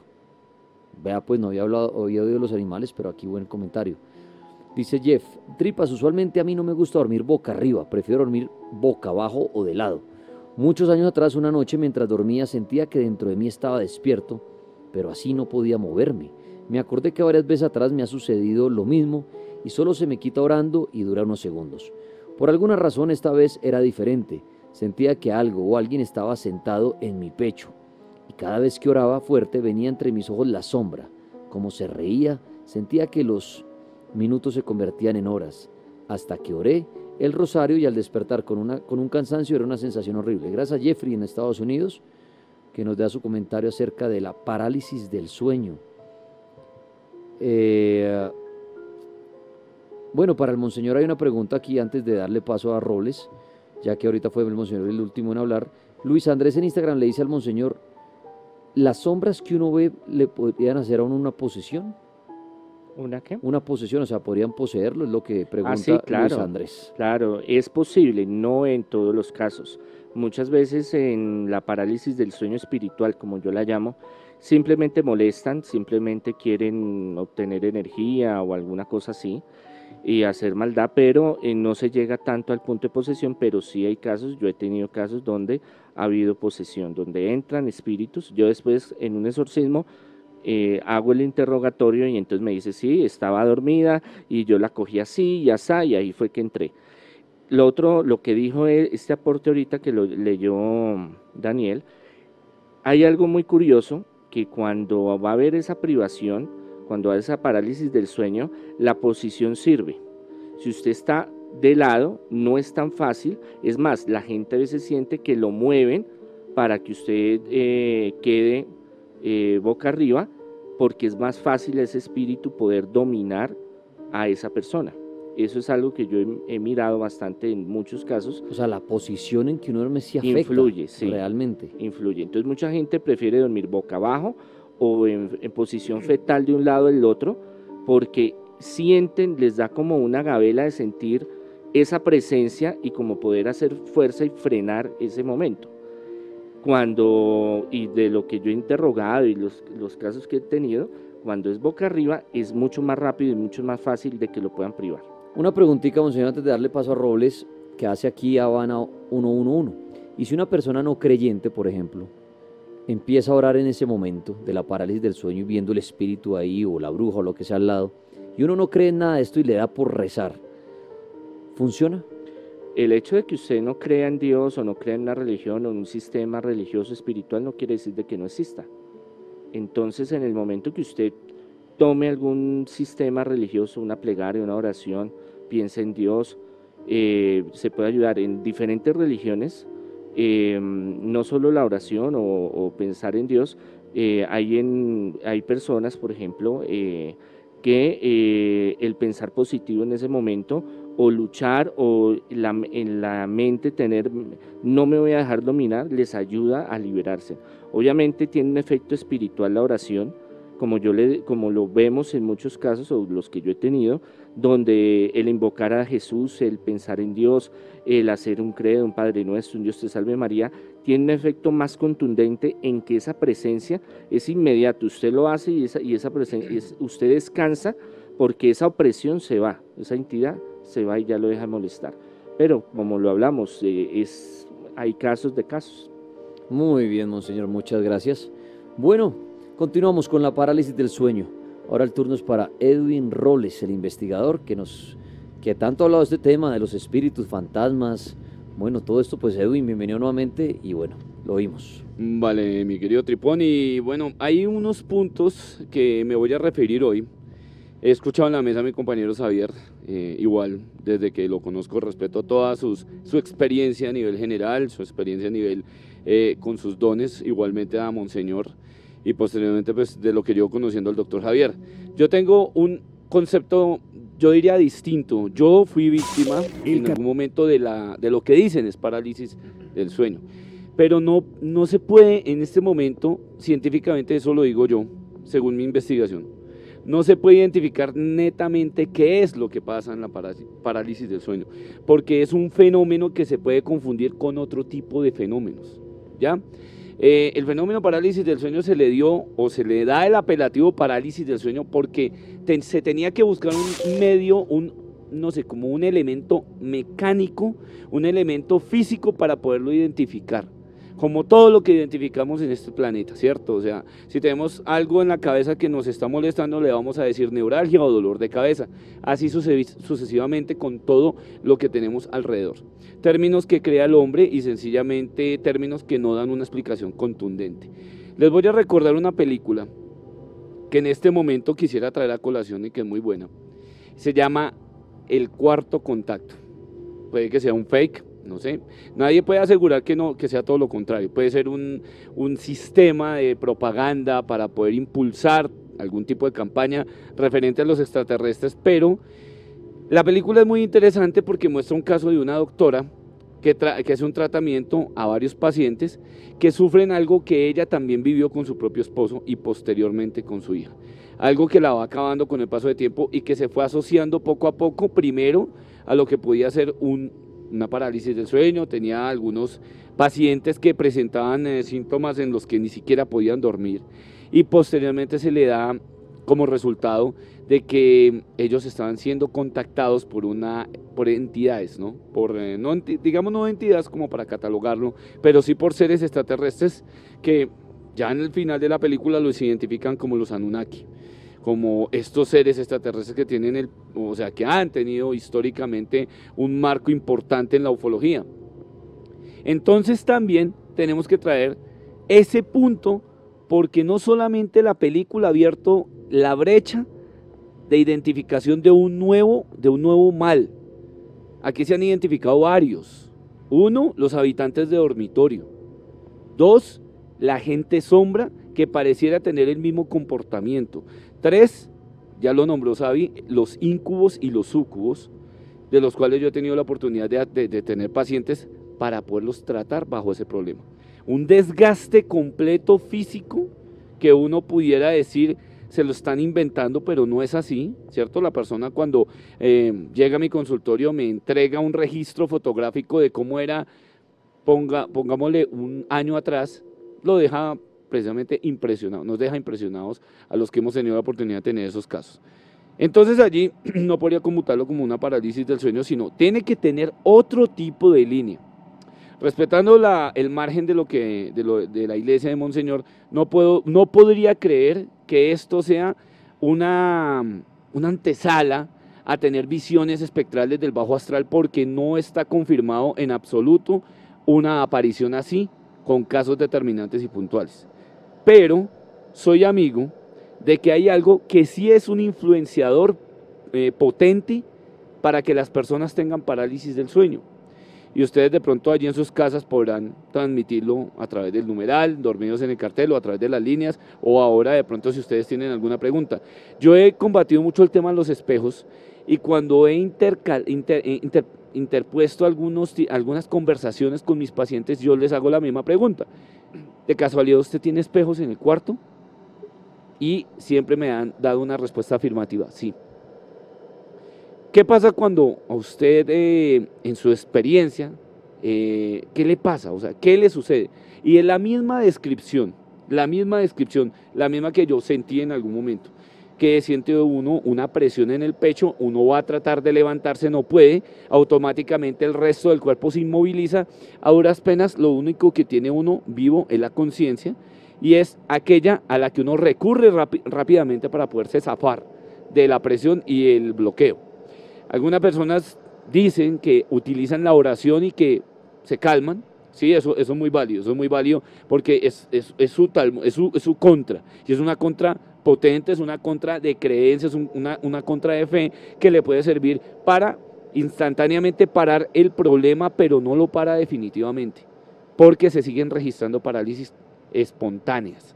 Por eso creo que algún oyente preguntaba eh, o veía en los tweets que han colocado a través de numeral dormidos en el cartel, que qué pasa porque hay personas que en la misma noche no solamente tienen una experiencia, sino son varias. No es una sola experiencia parálisis, sino es una parálisis de pronto de 12 a 1, otra parálisis de 3 a 4 y la última puede llegar a, a dar de 5 a 6. Incluso leían los tweets que hay personas que han tenido parálisis en el día. Hay otro fenómeno que es similar a la parálisis del sueño. Eso ahorita lo podríamos hablar con Monseñor, hablarlo con Sada, hablarlo con el doctor Javier, que también tiene mucho conocimiento en el tema, y es el tiempo OS o el fenómeno OS. El fenómeno OS es algo que han presentado los abducidos que han tenido contacto con seres extraterrestres. ¿Cuál es ese fenómeno? Ese, ese fenómeno se le denomina al tiempo perdido. Tiempo perdido, cuando la persona ha tenido la visión o el avistamiento de un ser extraterrestre, pero no recuerda nada. Simplemente aparece en otro punto, en el caso del matrimonio de Barney y Betty Hill aparece en otro punto, y se surge esa inquietud, ¿sería una parálisis? Pero ¿por qué una parálisis si de pronto en algunos casos las personas iban o estaban em, eh, teniendo alguna actividad? En el caso de Barney Betty iban manejando el coche y fueron abducidos con coche incluido pero si uno mira las experiencias por separado, son paralelas. Y son, o sea, llevan al mismo fin. Los dos fallecieron en extrañas circunstancias. Hay personas en Estados Unidos, en unos estudios muy serios, en donde dicen y describen a seres con las mismas características de los rigelianos, con las mismas características de los grises, ¿cierto? e incluso otro tipo de seres que ya los han denominado en un catálogo, los insectoides, los dinoides, los, los antropoides y ya otro tipo de seres humanoides, humanoides ya característica humana, como los de Arturus, como los de Casiopea, eh, Zeta reticuli, etc. Y que dicen haber tenido el mismo problema, congelación atemporal del, del cuerpo y posteriormente eh, el descongelamiento total y abrupto. Entonces son similares, experiencias similares que de pronto sí, la, la, medicina, eh, eh, la, línea médica, ha tratado de darle un nombre, ha tratado como de bautizarlo, pero para darle un concepto normal y que la persona no se vaya a preocupar, como que no se vaya a ir más allá de la, de la cuestión y decirle, no, tranquilo, fue un proceso cerebral que usted tuvo. Obviamente tenemos que tener también algo muy claro, Estudios como los de Freud, estudios, estudios como los de Gustav Carl, Jung han, han demostrado que nuestro cerebro tiene una capacidad impresionante de memorización así estemos eh, en la etapa de sueño. Memorización de todo. Si uno estaba mirando un programa de televisión determinado y usted está soñando o está entrando en la etapa de sueño profundo, su cerebro está activo. Y usted queda desconectado, su cuerpo queda desconectado, más su cerebro no. ¿Qué pasa en ese momento? Que todo lo que se esté observando pasa como imagen o psicoimagen al cerebro y la persona al día siguiente dice tuve una pesadilla. Pero qué extraño que la pesadilla tenía que ver con lo que estaba viendo en televisión.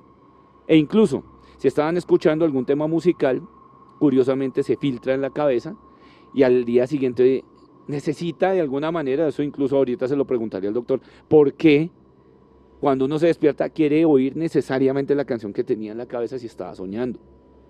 Qué raro.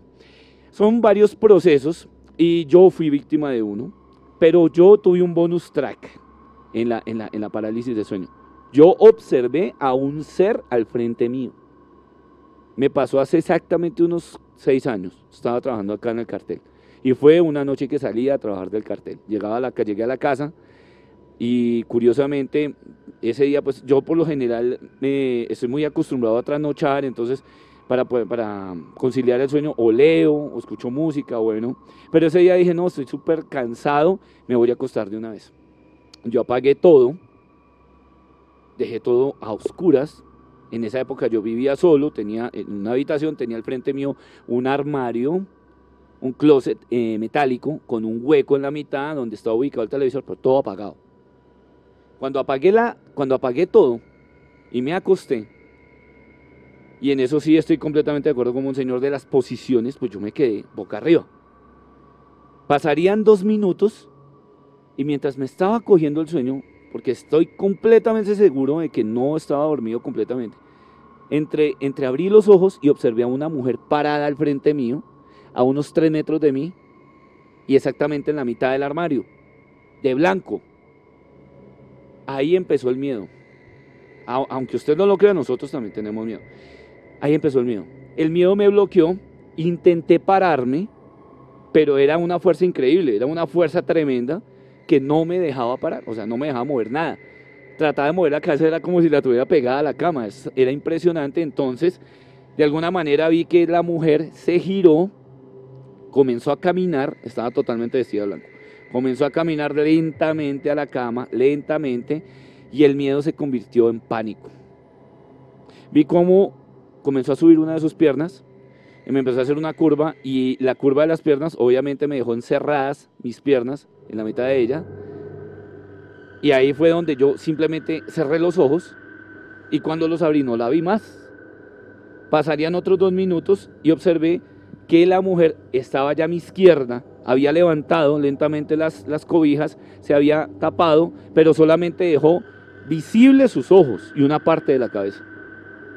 Ahí ese miedo, ese pánico no lo, no lo podía controlar y con el mayor esfuerzo, yo lo único que hice fue grimorizar, intentar hacer lo que yo a veces hago, grimorizar y el grimorio rompió el esquema seguramente de la visión de ese ser, alcancé a mover mi brazo derecho al celular y activé el sonido de la alarma.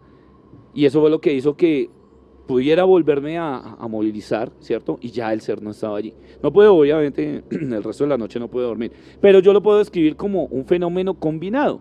No lo, puedo, no lo, podría, no lo podría conjeturar como parálisis del sueño. Para mí puede tener otro nombre. Pero el tema de los espejos es muy importante porque ahí en ese cuarto yo tenía un espejo.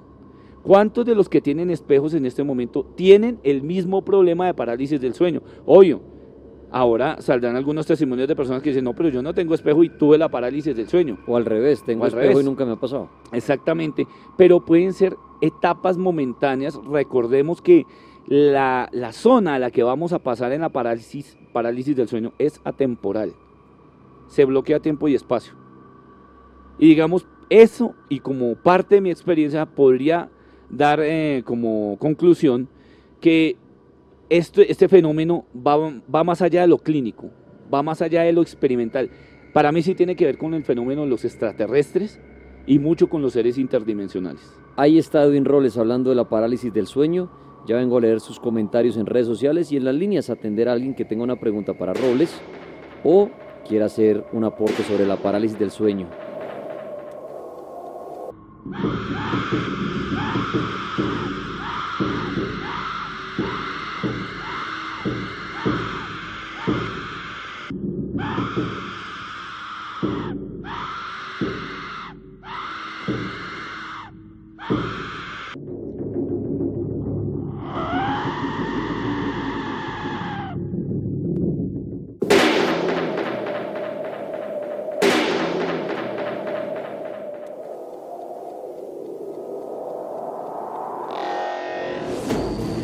Estás oyendo El Cartel Paranormal de la Mega. Bueno, ahí estuvo la intervención de Edwin Robles, muy ligada a los seres extraterrestres de la parálisis del sueño. Monseñor, por favor, eh, en silencio, gracias.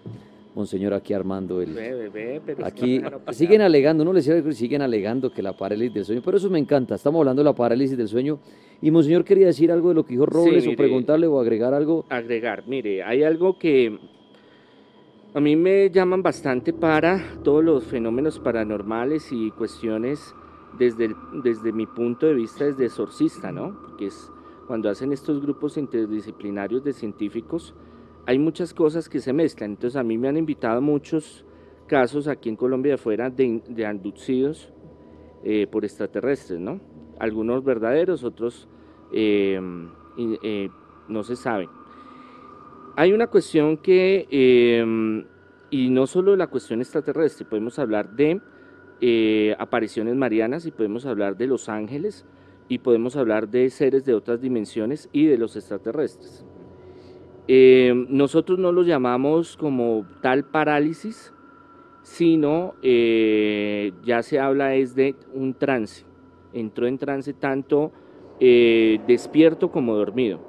Y lo que dice Robles es cierto, cuando hay abducciones, cuando se comprueban realmente que sí las hay, porque hay unas que no se sabe, em, empieza a tener un contacto psíquico, mental, espiritual con estos seres, estas entidades, y estas entidades, igual cuando hay apariciones marianas, igual cuando hay apariciones de los ángeles, los toman en cualquier momento y toman su espacio, su tiempo, su pensamiento, su raciocinio, eh, usted mira las eh, niñas de Garabandal y de otras apariciones marianas y ellas entran en un estado de éxtasis, pero que no hay, eh, no es tan marcado la cuestión demoníaca, digámoslo así, como lo hemos hablado, que es lo general, digámoslo así, o que siento un espíritu, siento miedo, o me va a hacer, o me hizo, me cogió, o esto, lo otro, sino que ya hay una cuestión muy diferente de, por eso lo llamamos éxtasis, porque hay cuestiones de felicidad, de alegría, mensajes, comunicaciones,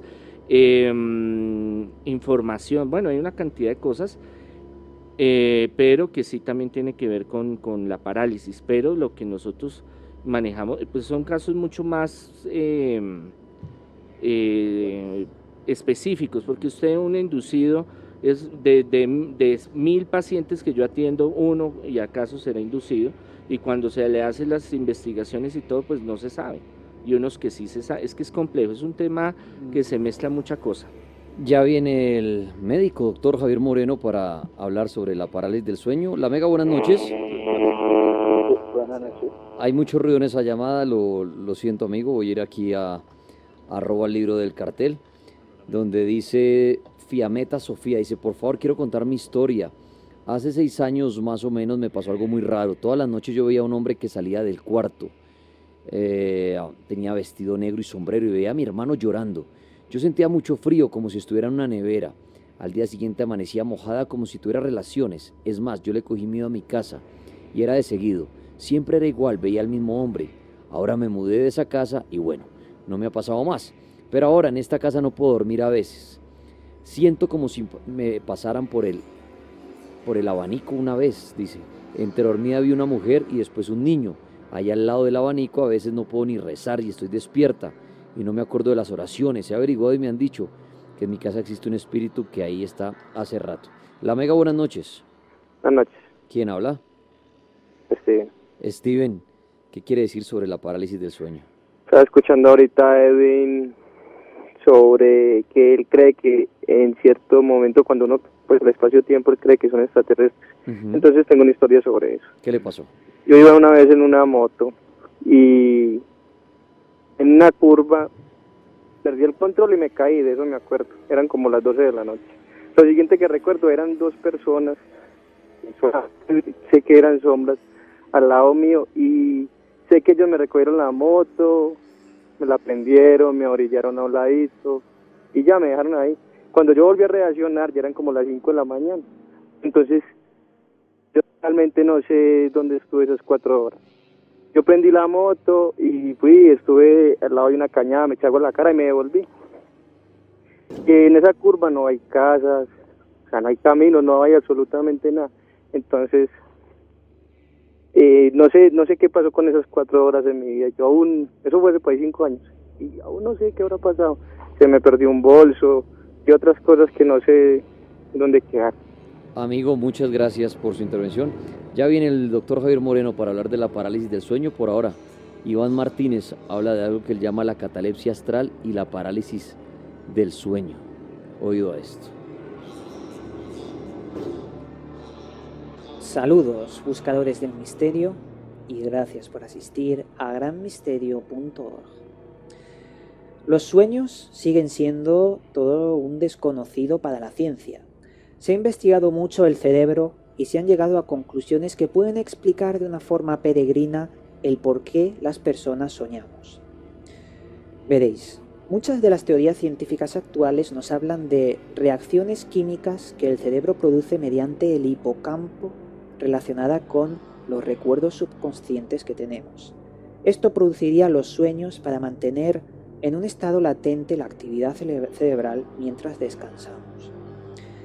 Esta sería una de las explicaciones científicas, pero ¿por qué soñamos determinadas cosas? Si hacemos alusión a esta teoría, deberíamos soñar cosas que recordamos, de forma subconsciente tal vez, pero hay casos de gente que sueña con cosas que ni siquiera existen, con personas que no han conocido, con, por ejemplo, con sonidos también, sonidos que nunca han escuchado y demás cosas. Por ello, mm, se sabe que todavía la ciencia está en pañales investigando el cerebro y el mundo de los sueños particularmente. Pero dentro de los sueños y del complejísimo campo para la investigación de estos, existen unos trastornos del sueño que hacen de verdad quebraderos de cabeza a los científicos, intentando darles una explicación. Por ejemplo, ¿alguna vez mientras vosotros estabais durmiendo, no habéis sentido una especie de, inmovilización? Como si vuestros miembros del cuerpo estarían paralizados y en un breve periodo de tiempo de uno a tres minutos no pudierais moveros? O por ejemplo, ¿habéis sentido en vuestra habitación una presencia de que alguien os miraba o os tocaba, pero sin embargo no había nadie? Es decir, una presencia que la habéis sentido como real, como si alguien os estuviera mirando o tocando. O también existen casos de personas que, cuando se han despertado, han visto luces en su habitación, luces extrañas que han desaparecido en un breve periodo de tiempo. Estos fenómenos que parecen mágicos, por así decirlo, son muy comunes. Concretamente, el 60% de la población mundial los sufre por lo menos una vez en toda su vida. Son trastornos del sueño o asociados con el sueño, porque no se sabe muy bien su procedencia. Pero hubo un doctor que en el año 1930 habló sobre un fenómeno que relacionaría todos estos trastornos de una postura bastante diferente. El señor Silvan Muldon fue un entendido sobre el campo de proyecciones astrales y acuñó el término eh, catalepsia astral. Es decir, la catalepsia astral nos narra y nos dice el señor Silvan Muldon que venía, vendría así como si existiera un mundo paralelo al nuestro y del cual englobaría a los sueños. Vamos a ir por partes. Existe nuestro mundo real. El señor Silvan Muldon narra y nos comenta que existe otro mundo en el cual todos somos energía. A este mundo solo se accede mientras duermes y mediante lo que se llama proyección astral viajas a un mundo donde se ve la energía de miles de millones de seres que han o bien perecido o están durmiendo, porque la muerte y el sueño, el señor, el doctor Silvan lo relaciona con como si fueran lo mismo. Veréis, la catalepsia astral sería el proceso de unir el mundo astral y el mundo real en un breve periodo de tiempo, es decir, estar a los dos en los dos sitios a la vez. Cuando despiertas y ves aquellas extrañas luces en tu habitación, estarías volviendo del mundo astral, pero sin embargo lo conceberías en el mundo real. El señor Silvan, para explicar la catalepsia astral y la existencia de este fenómeno, alega a la gente que está en coma, la gente que ha vuelto de un coma, ya que algunas personas que han vuelto de un coma se relatan como ellos podían verse a una altura determinada encima en su habitación, en el hospital. Podía ver a la gente, a los doctores, como entraban en la habitación, y podía verse a sí mismo desde arriba en la habitación. Luego, al volver, eh, describía las conversaciones de los doctores, la gente que había entrado, lo recordaba todo. ¿Es posible que la catalepsia astral exista? No lo sabemos. Lo que sí que sabemos es que los trastornos del sueño sí que son una realidad. Pueden explicarse con métodos científicos o también podría ser algo más espiritual. Esto me recuerda mucho al fenómeno del cordón de plata. Veréis, el cordón umbilical nos trae del mundo espiritual al mundo material y somos lo que ahora mismo estamos viendo, el mundo real. Pero el cordón de plata sería el paso inverso, transformarnos del mundo material al mundo espiritual. ¿Es posible que esto suceda? No lo sé. Lo cierto es que cada día hay miles y miles de casos nuevos sobre gente que asegura haber tenido una proyección astral. Yo mismo no la he tenido, no tengo ni idea de si esto es real. Pero el dato es que está ahí y no podemos negar lo que existe.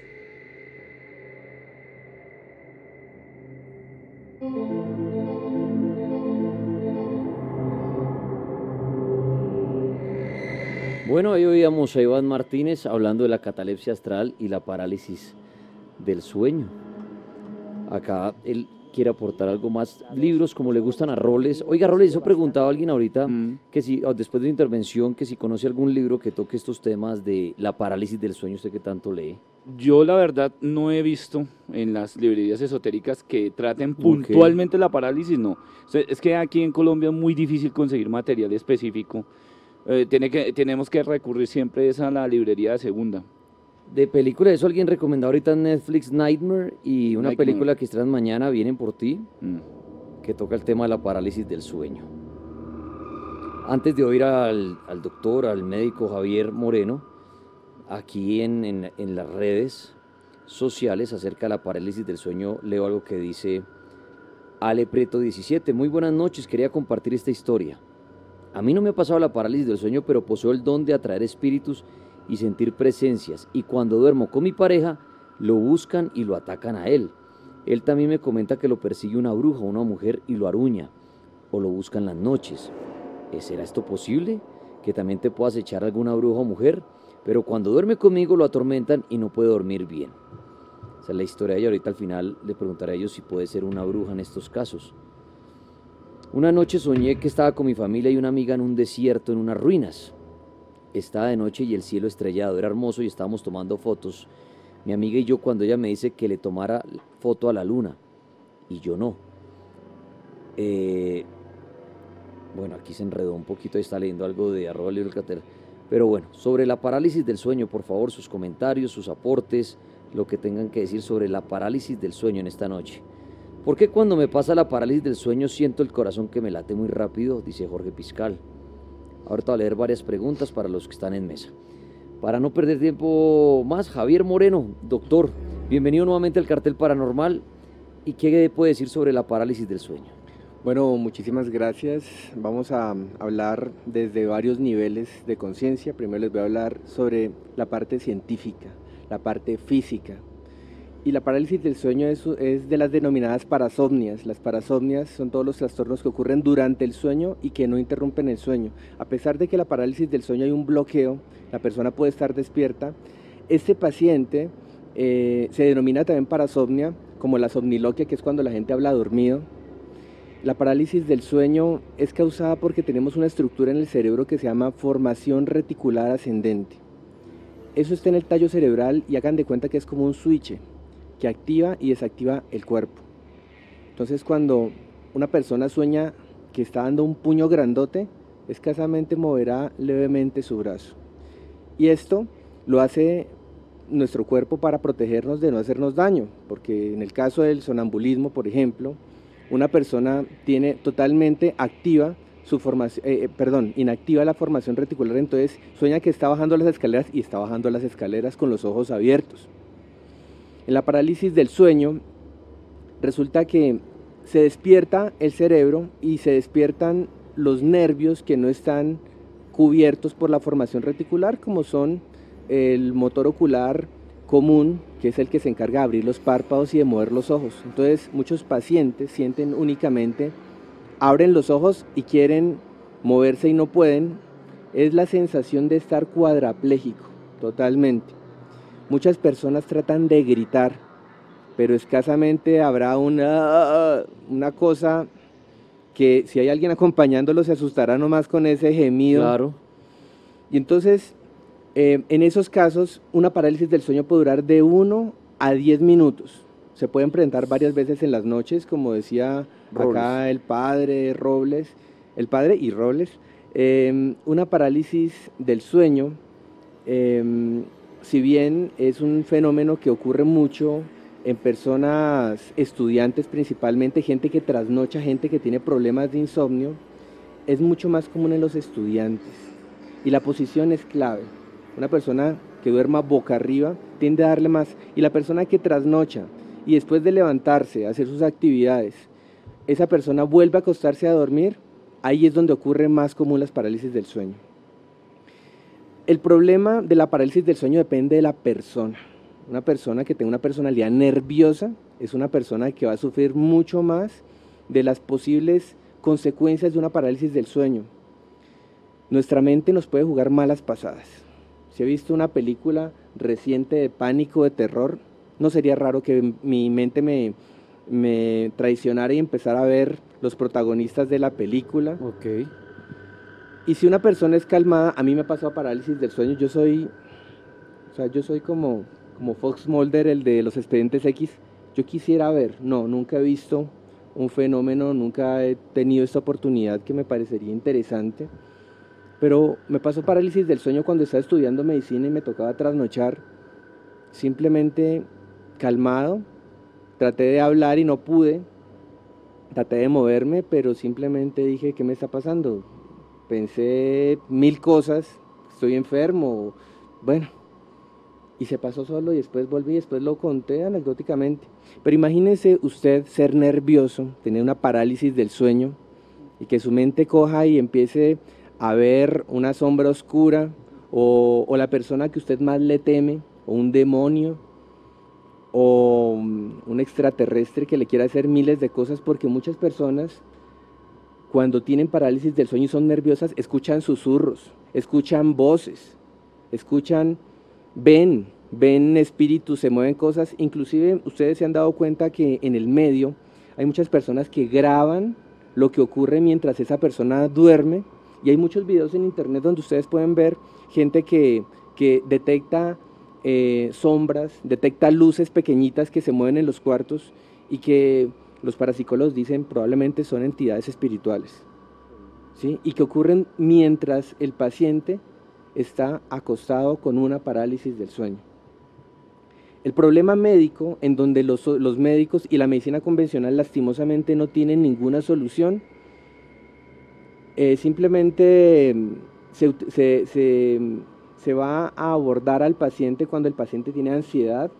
Hay muchos pacientes que le tienen miedo acostarse a dormir porque no quieren vivir una parálisis del sueño.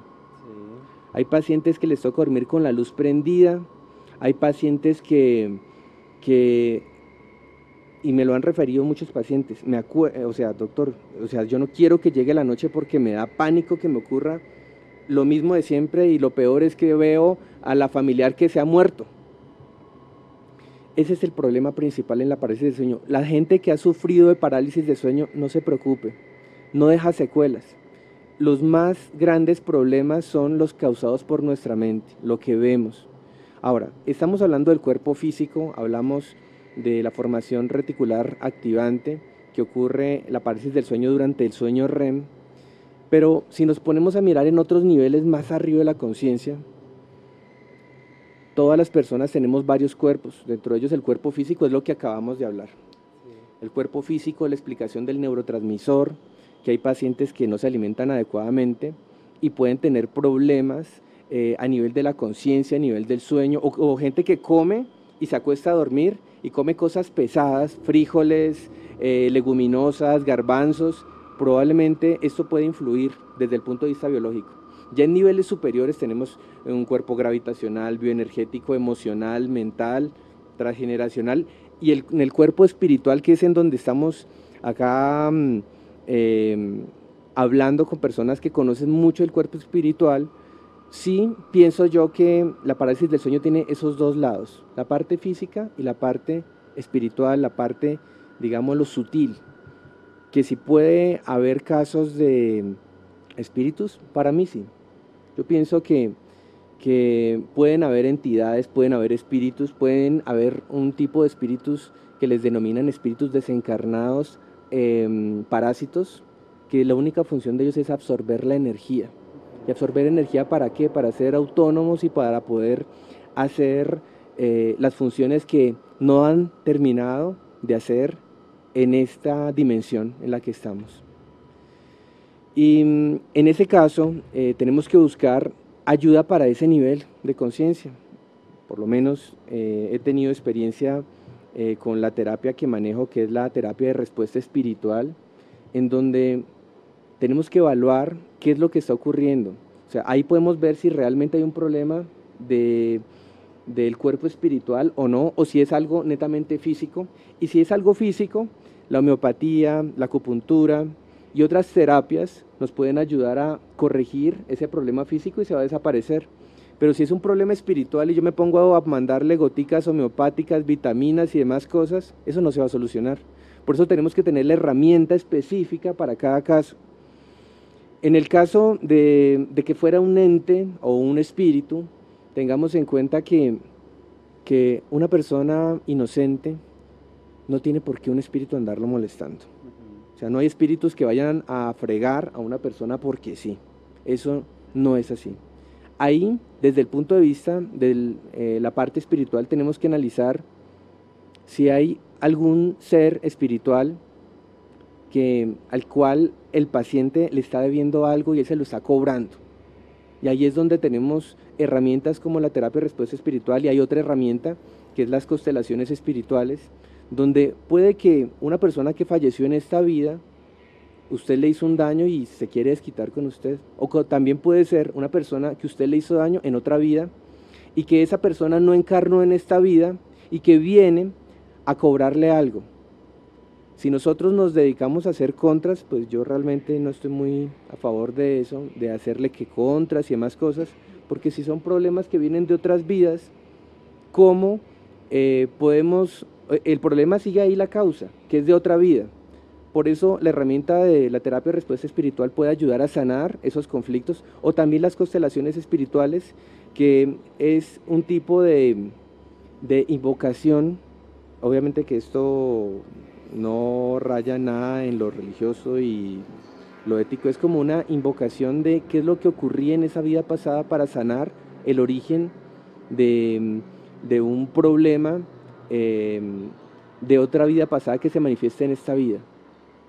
Entonces, como pueden ver, hay que analizar primero y tener las herramientas para saber de dónde viene, si es algo físico, si es algo emocional, si es algo de sugestión, porque si bien sabemos que muchas personas se sugestionan por lo que ven en películas, ahora con esa película que va a salir mañana o pasado mañana, no sé si habrá muchas personas que se sugestionan porque también vi el avance de la película y es un tipo de, de mm, criatura que ataca a las personas con parálisis de sueño y las mata. Bueno, esa es mi intervención. Em, de mi parte, pienso que no podemos buscar en una explicación decir que todo es físico o todo es espiritual. Yo creo que tenemos muchas dimensiones en las cuales pueden ocurrir las dos cosas al mismo tiempo. Y es válido tanto la parte espiritual como la parte física y biológica, pero para ello se necesita conocer los niveles donde esté alterada la conciencia del paciente. Muy bien, doctor Javier Moreno, muchas gracias. Ya ya escucharon a Xavier Piñeros, al monseñor Andrés Tirado, a Edwin Robles, ya quedan de oír ustedes al doctor. Y les dije que en los últimos minutos iba a sacar preguntas. Ya el que quiera ayudarme en la mesa a responder, pues lo podrá hacer para ayudarle a muchas personas que en redes sociales han hecho preguntas. Aquí veo una de Cami Salazar. Pregunta con el numeral dormidos en el cartel. ¿Cómo diferenciar si esto es un sueño o fue algo que me sucedió en la vida real, lo de la parálisis del sueño? ¿Quién me puede responder esto? Robles. Bueno, diferenciarlo realmente lo hemos explicado aquí y le hemos dado como una, una especie de acercamiento. Eh, es complejo el hecho de que hay personas que aún estando semi dormidas logren tener la experiencia, pero es sencillamente el hecho de sentirse como en medio de un, no sé, como una especie de aspiradora. ¿Por qué? Porque usted no puede moverse por la experimentación que está sintiendo y el hecho de que eh, al ver el entorno no lo ve con claridad, no logra establecer la claridad del entorno, o sea, su cama, su cuerpo, lo que la acompaña en el cuarto, etcétera. Es muy fácil, digamos, para, para poder, digamos, establecer ese punto, no sé si, si alguien eh, de mis compañeros tenga otra, otra opinión, pero para mí es fácil detectarlo, porque ya en el estado mm, de vigilia, pues uno sabe que está con sus sentidos activos, eh, completamente, digamos, eh, manejando todo, todo lo normal que manejamos con el cuerpo, etcétera. Bueno, muy bien. Yo quiero hacer un aporte. De, a esa pregunta, lo de sueño, que si saber si es un sueño o si es real. Eh, más o menos. Porque la respuesta es para esa pregunta, padre. Bueno, a ver, lo que pasa es que cada caso es diferente, cada situación es diferente. Toca estudiar específicamente cada caso para usted poder hacer un diagnóstico porque hay muchas, eh, como todos los expositores acá lo dicen, hay, hay diferencias de... Hay una conjunción de muchos pensamientos y de muchos eh, eh, perfiles y de muchas formas para usted poder diagnosticar las cosas. Y mm, dependiendo, de, dependiendo de cada profesional se llega a la solución del problema. Como lo hablaba ahorita, preguntaban sobre la bruja para yo poderle decir si es una bruja o no una bruja, tengo que hacer una investigación. Hay una otra pregunta que acaban de hacer, padre, para que siga con su charla, que alguien decía, ¿cómo diferenciar, partiendo de la base que fue un espíritu el que estuvo ahí durante la parálisis del sueño, hacían esa pregunta, ¿cómo diferenciar qué fue? ¿Bruja, demonio, fantasma, eh, extraterrestre? ¿Hay? Hay unas señales muy eh, claras cuando se manifiesta, digamos, cada espíritu trae una una información y trae unas eh, marcas, digámoslo así. Por ejemplo, ahorita este personaje que escribió sobre que él tiene desde niño una sensibilidad. No vamos a hablar de la mediunidad porque la mediunidad es muy, es, de pronto en otro programa lo hablamos. Hay muchos tipos de medium, pero entre las personas más, hay personas que son muy sensibles y hay personas que no lo son. Y entre esa sensibilidad se manifiestan estos espíritus, estas entidades. En el caso que él decía que atacaban a su pareja, muchas veces estos espíritus son celosos y no atacan directamente a la persona, sino al, al cónyuge. Muchas veces hay trabajos de brujería donde atacan, hay un espíritu que viene y ataca a la otra persona porque ellos son celosos. Digamos, este es mi hombre, esta es mi mujer, y entonces yo no lo voy a dejar. Son terrenales. Terrenales. Pero, yo, ah, pero un momento, entonces, em, saber precisamente si es un duende, si es un espíritu, si es un extraterrestre, toca hacer una investigación, pero hay unas señales donde cuando hay violencia, cuando hay cosas satánicas, cuando hay cosas demoníacas, cuando hay miedo, si hay miedo, si hay inseguridad, si hay cosas em, macabras, es muy posible que sea una cuestión Em, de que tenga un ámbito espiritual negativo.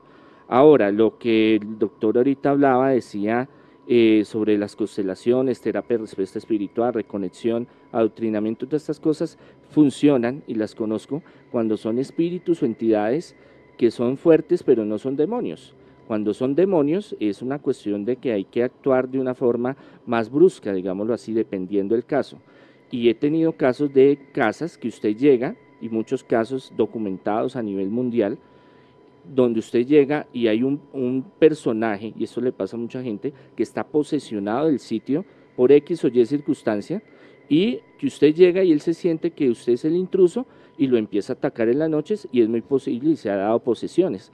Entonces, cuando es recurrente eh, estos, eh, estas parálisis con temas demoníacos, con temas de muerte, con temas de cementerio, con temas de esta cuestión, hay que mirar de que ya no es simplemente una parálisis, eh, normal, digámoslo así, o psicológica o biológica, sino que ya viene un tema espiritual que ya usted buscando al profesional, él le dirá es de tal tipo, de tal forma, o manejémoslo así, o manejémoslo así, según el nivel, porque cada caso es muy diferente. Hay una pregunta que dice Valek 10 para el, para el médico y dice, ¿se puede perder la vida en una parálisis de sueño? Bueno, respecto a esa pregunta, no si nos vamos desde el punto de vista físico, lo único que tenemos ahí es una desconexión del cuerpo. Pero recordemos de que nuestro cuerpo tiene funciones autónomas, o sea, automáticas. No dejamos, cuando dormimos no dejamos de respirar. Y incluso una de las técnicas para salirse de una parálisis del sueño es hacer una respiración abdominal, o sea, inflar el abdomen. ¿sí? Y, y, la parte de la respiración es algo voluntario. Así que esa es una, de las técnicas. Y esto mismo es para responder la anterior pregunta sobre cómo diferencio yo si estoy soñando o si... O si estuvo, o si realmente le pasó. O sea, si yo puedo controlar la respiración y la persona dentro de su conciencia dice, bueno, respiremos abdominalmente, o la persona está escuchando todo lo que está ocurriendo alrededor, hay gente que no puede abrir los ojos, ¿sí? Pero por lo menos es consciente de que está paralizado, ¿sí? Y lo mismo, si puedo controlar la respiración, hay muchos ejercicios, eh, por lo menos cuando la persona dice Jesús o demás cosas, es una forma en la cual, ¿qué es lo que ocurre? Uno modifica la respiración para tratar de emitir un sonido. Entonces, esa es la forma de saber si sí o si no estás dormido o despierto. Y que se afecte las funciones vitales, no, no se va a afectar las funciones vitales. Eh, eso es lo que se ha reportado desde el punto de vista científico. Entonces, tranquilos, los que tienen parálisis del sueño, que algo grave no va a pasar. Muy bien, ahí están últimas preguntitas que tengan ustedes en redes sociales. Eh, ¿Qué diferencia, a esto lo he visto también en redes, se podría decir entre la parálisis del sueño y el sonambulismo? Bueno, es lo contrario. La parálisis del sueño, tengo activa la formación reticular, ah, perdón, tengo inactiva la formación reticular activante. Entonces, ¿qué sucede? que la persona está consciente y quiere mover sus brazos, ¿sí? Mientras que el sonambulismo es al contrario, la persona no está consciente, pero tiene totalmente inactiva la formación reticular. Entonces, ¿qué ocurre? La persona sueña que va a bajar a la cocina y baja por las escaleras, se coge el pasamanos, está con los ojos abiertos y la persona conscientemente cree que está soñando que va bajando las escaleras y que abre la nevera, incluso saca un vaso, ¿sí? Se está moviendo el cuerpo, pero la persona está soñando y es inconsciente. Es lo contrario. En el otro caso, está totalmente, está totalmente consciente, pero no le responde el cuerpo. ¿Sí? Es lo contrario. Muy bien, Monseñor, quiero dar las gracias por haber venido al Cartel Paranormal. Ustedes, a los expositores, muchas gracias. Eh, lo hace una pregunta puntual acá uno antes de, irse, pero antes, Monseñor, la gente que lo quiere buscar a usted, ¿dónde lo encuentra? Sí, en el 600-3445, en las tardes en la oficina sanación, liberación, progreso, eh, salud, eh, restauración de hogares, cursos eh, presenciales, virtuales, ayuda en todas estas áreas, con mucho gusto. Bueno, monseñor, ahí lo encuentran ustedes, como él dice, Andrés Tirado, tiene un teléfono, ¿no? 600-3445. En Bogotá, ahí lo pueden llamar. Monseñor, una protección para evitar que esto le suceda a la gente, ¿cuál sería por parte suya? Bueno, desde la parte desde, desde el sistema religioso cristiano católico, eh, esparcir agua bendita, hacer tres credos, eh, cerrarse con la sangre de Cristo. El que no sea religioso, eh, si lo, lo están privando y lo están molestando en las noches, sea parálisis del sueño biológico, psicológico, psiquiátrico, espiritual, antes de acostarse se programa. Usted programa su mente, la mente es muy poderosa. Dice, no voy a tener pesadillas, voy a dormir bien, nada me va a afectar y eso ayuda bastante y cuando ya son casos espirituales fuertes, entonces eh, buscar un profesional y una persona idónea porque algo está pasando. Muchas gracias, Monseñor. Edwin Robles, los que lo necesitan a usted para todo este tema paranormal, ¿en dónde lo ubican? Claro que sí, viejo Tripo, para cualquier tipo de problema a nivel general, usted se puede comunicar conmigo al 313-371-0419 313-371-0419 o en mis redes sociales en Twitter estoy como arroba robles raya el piso Edwin, en Instagram como robles Edwin y en mi canal de YouTube estoy como Universo Paranormal. Roles, una protección o algo que usted le diera a la gente para que no sufra de parálisis del sueño. Yo siempre he recomendado el tema de los espejos, por favor tratar en lo posible de quitarlos, es muy bueno, es muy saludable, los espejos a veces son casos sorpresivos, son elementos de de mucha carga energética y es mejor retirarlos de la habitación. Otro punto es que usted trate de limpiar constantemente su habitación, que es el sitio donde pasa la mayor parte de su tiempo de su vida, con algún tipo de agua con eh, sal mineral o tal vez sal marina, eh, e incluso de pronto utilizar algún tipo de esencia puntual como la ruda, de pronto como el sándalo, para que armonice y utilice también la aromaterapia para que su cuerpo descanse y se ayude a desconectar en las horas de descanso. Roles, gracias. Doctor Javier Moreno, muchas gracias y los que quieren ir a usted, eh, acudir a usted, ¿en dónde lo pueden encontrar? Bueno, el teléfono donde pueden ustedes sacar citas o se pueden contactar por WhatsApp es 313-731-4040. 313-731-4040. Eh, me pueden encontrar en YouTube, yo tengo un canal de YouTube que se llama eh, Doctor Javier, e, médico alternativo. Ahí también soluciono preguntas, tengo videos también sobre parálisis del sueño, eh, trastornos del sueño. Hablo mucho de alimentación y mm, las citas atiendo tanto en el sur, en Kennedy, como en el country. Y al mismo teléfono, al 265-2890, el teléfono fijo, el 313-731-4040. Muy bien, ¿alguna recomendación para que la gente no sufra de esto? Bueno, la primera que todo es aprender a manejar el estrés. Uno. Dos, aliméntese bien. Los ácidos grasos de tipo omega 3 que se encuentran en el pescado son de las mejores cosas para su sistema nervioso central y van a actuar sobre la producción de neurotransmisores.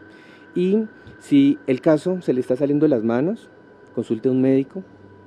Y tercero, eh, es importante que usted sepa de que usted tiene que aprender a manejar sus pensamientos y sus emociones porque la mente es la que nos juega la mayor parte de malas pasadas que se convierten en pánicos y demás. Muy bien, muchas gracias doctor. Con mucho gusto. Xavier Piñeros, los que lo quieran a ustedes buscar. Bueno, muchísimas gracias. Me pueden encontrar en Instagram como arroba Xavier Pineros, al igualmente que en Twitter. Y a las líneas para cualquier tipo de información a nivel general se pueden comunicar al 311 865 469 o 321-432-7678. Xavier, una protección rápidamente. Protección, mira, en este caso bien sea parálisis, trastorno del sueño, biológico, astral y demás, aparte como decía el doctor, y lo dije al principio, sana vida y demás. Uno, evite el miedo, acuéstese con tranquilidad. Si siente que sus sueños y demás, mueva su habitación, armonice y obviamente efectivo la esencia, como decía Roles y demás, es más hecho. Y elimine obviamente las cuestiones electromagnéticas que también pueden ayudarle a ello. Muchas gracias a todos por haber estado con el cartel. Mañana a las 8 en punto nos conectamos. Yo soy Dani Tres Palacios. Feliz noche y que en paz descanse.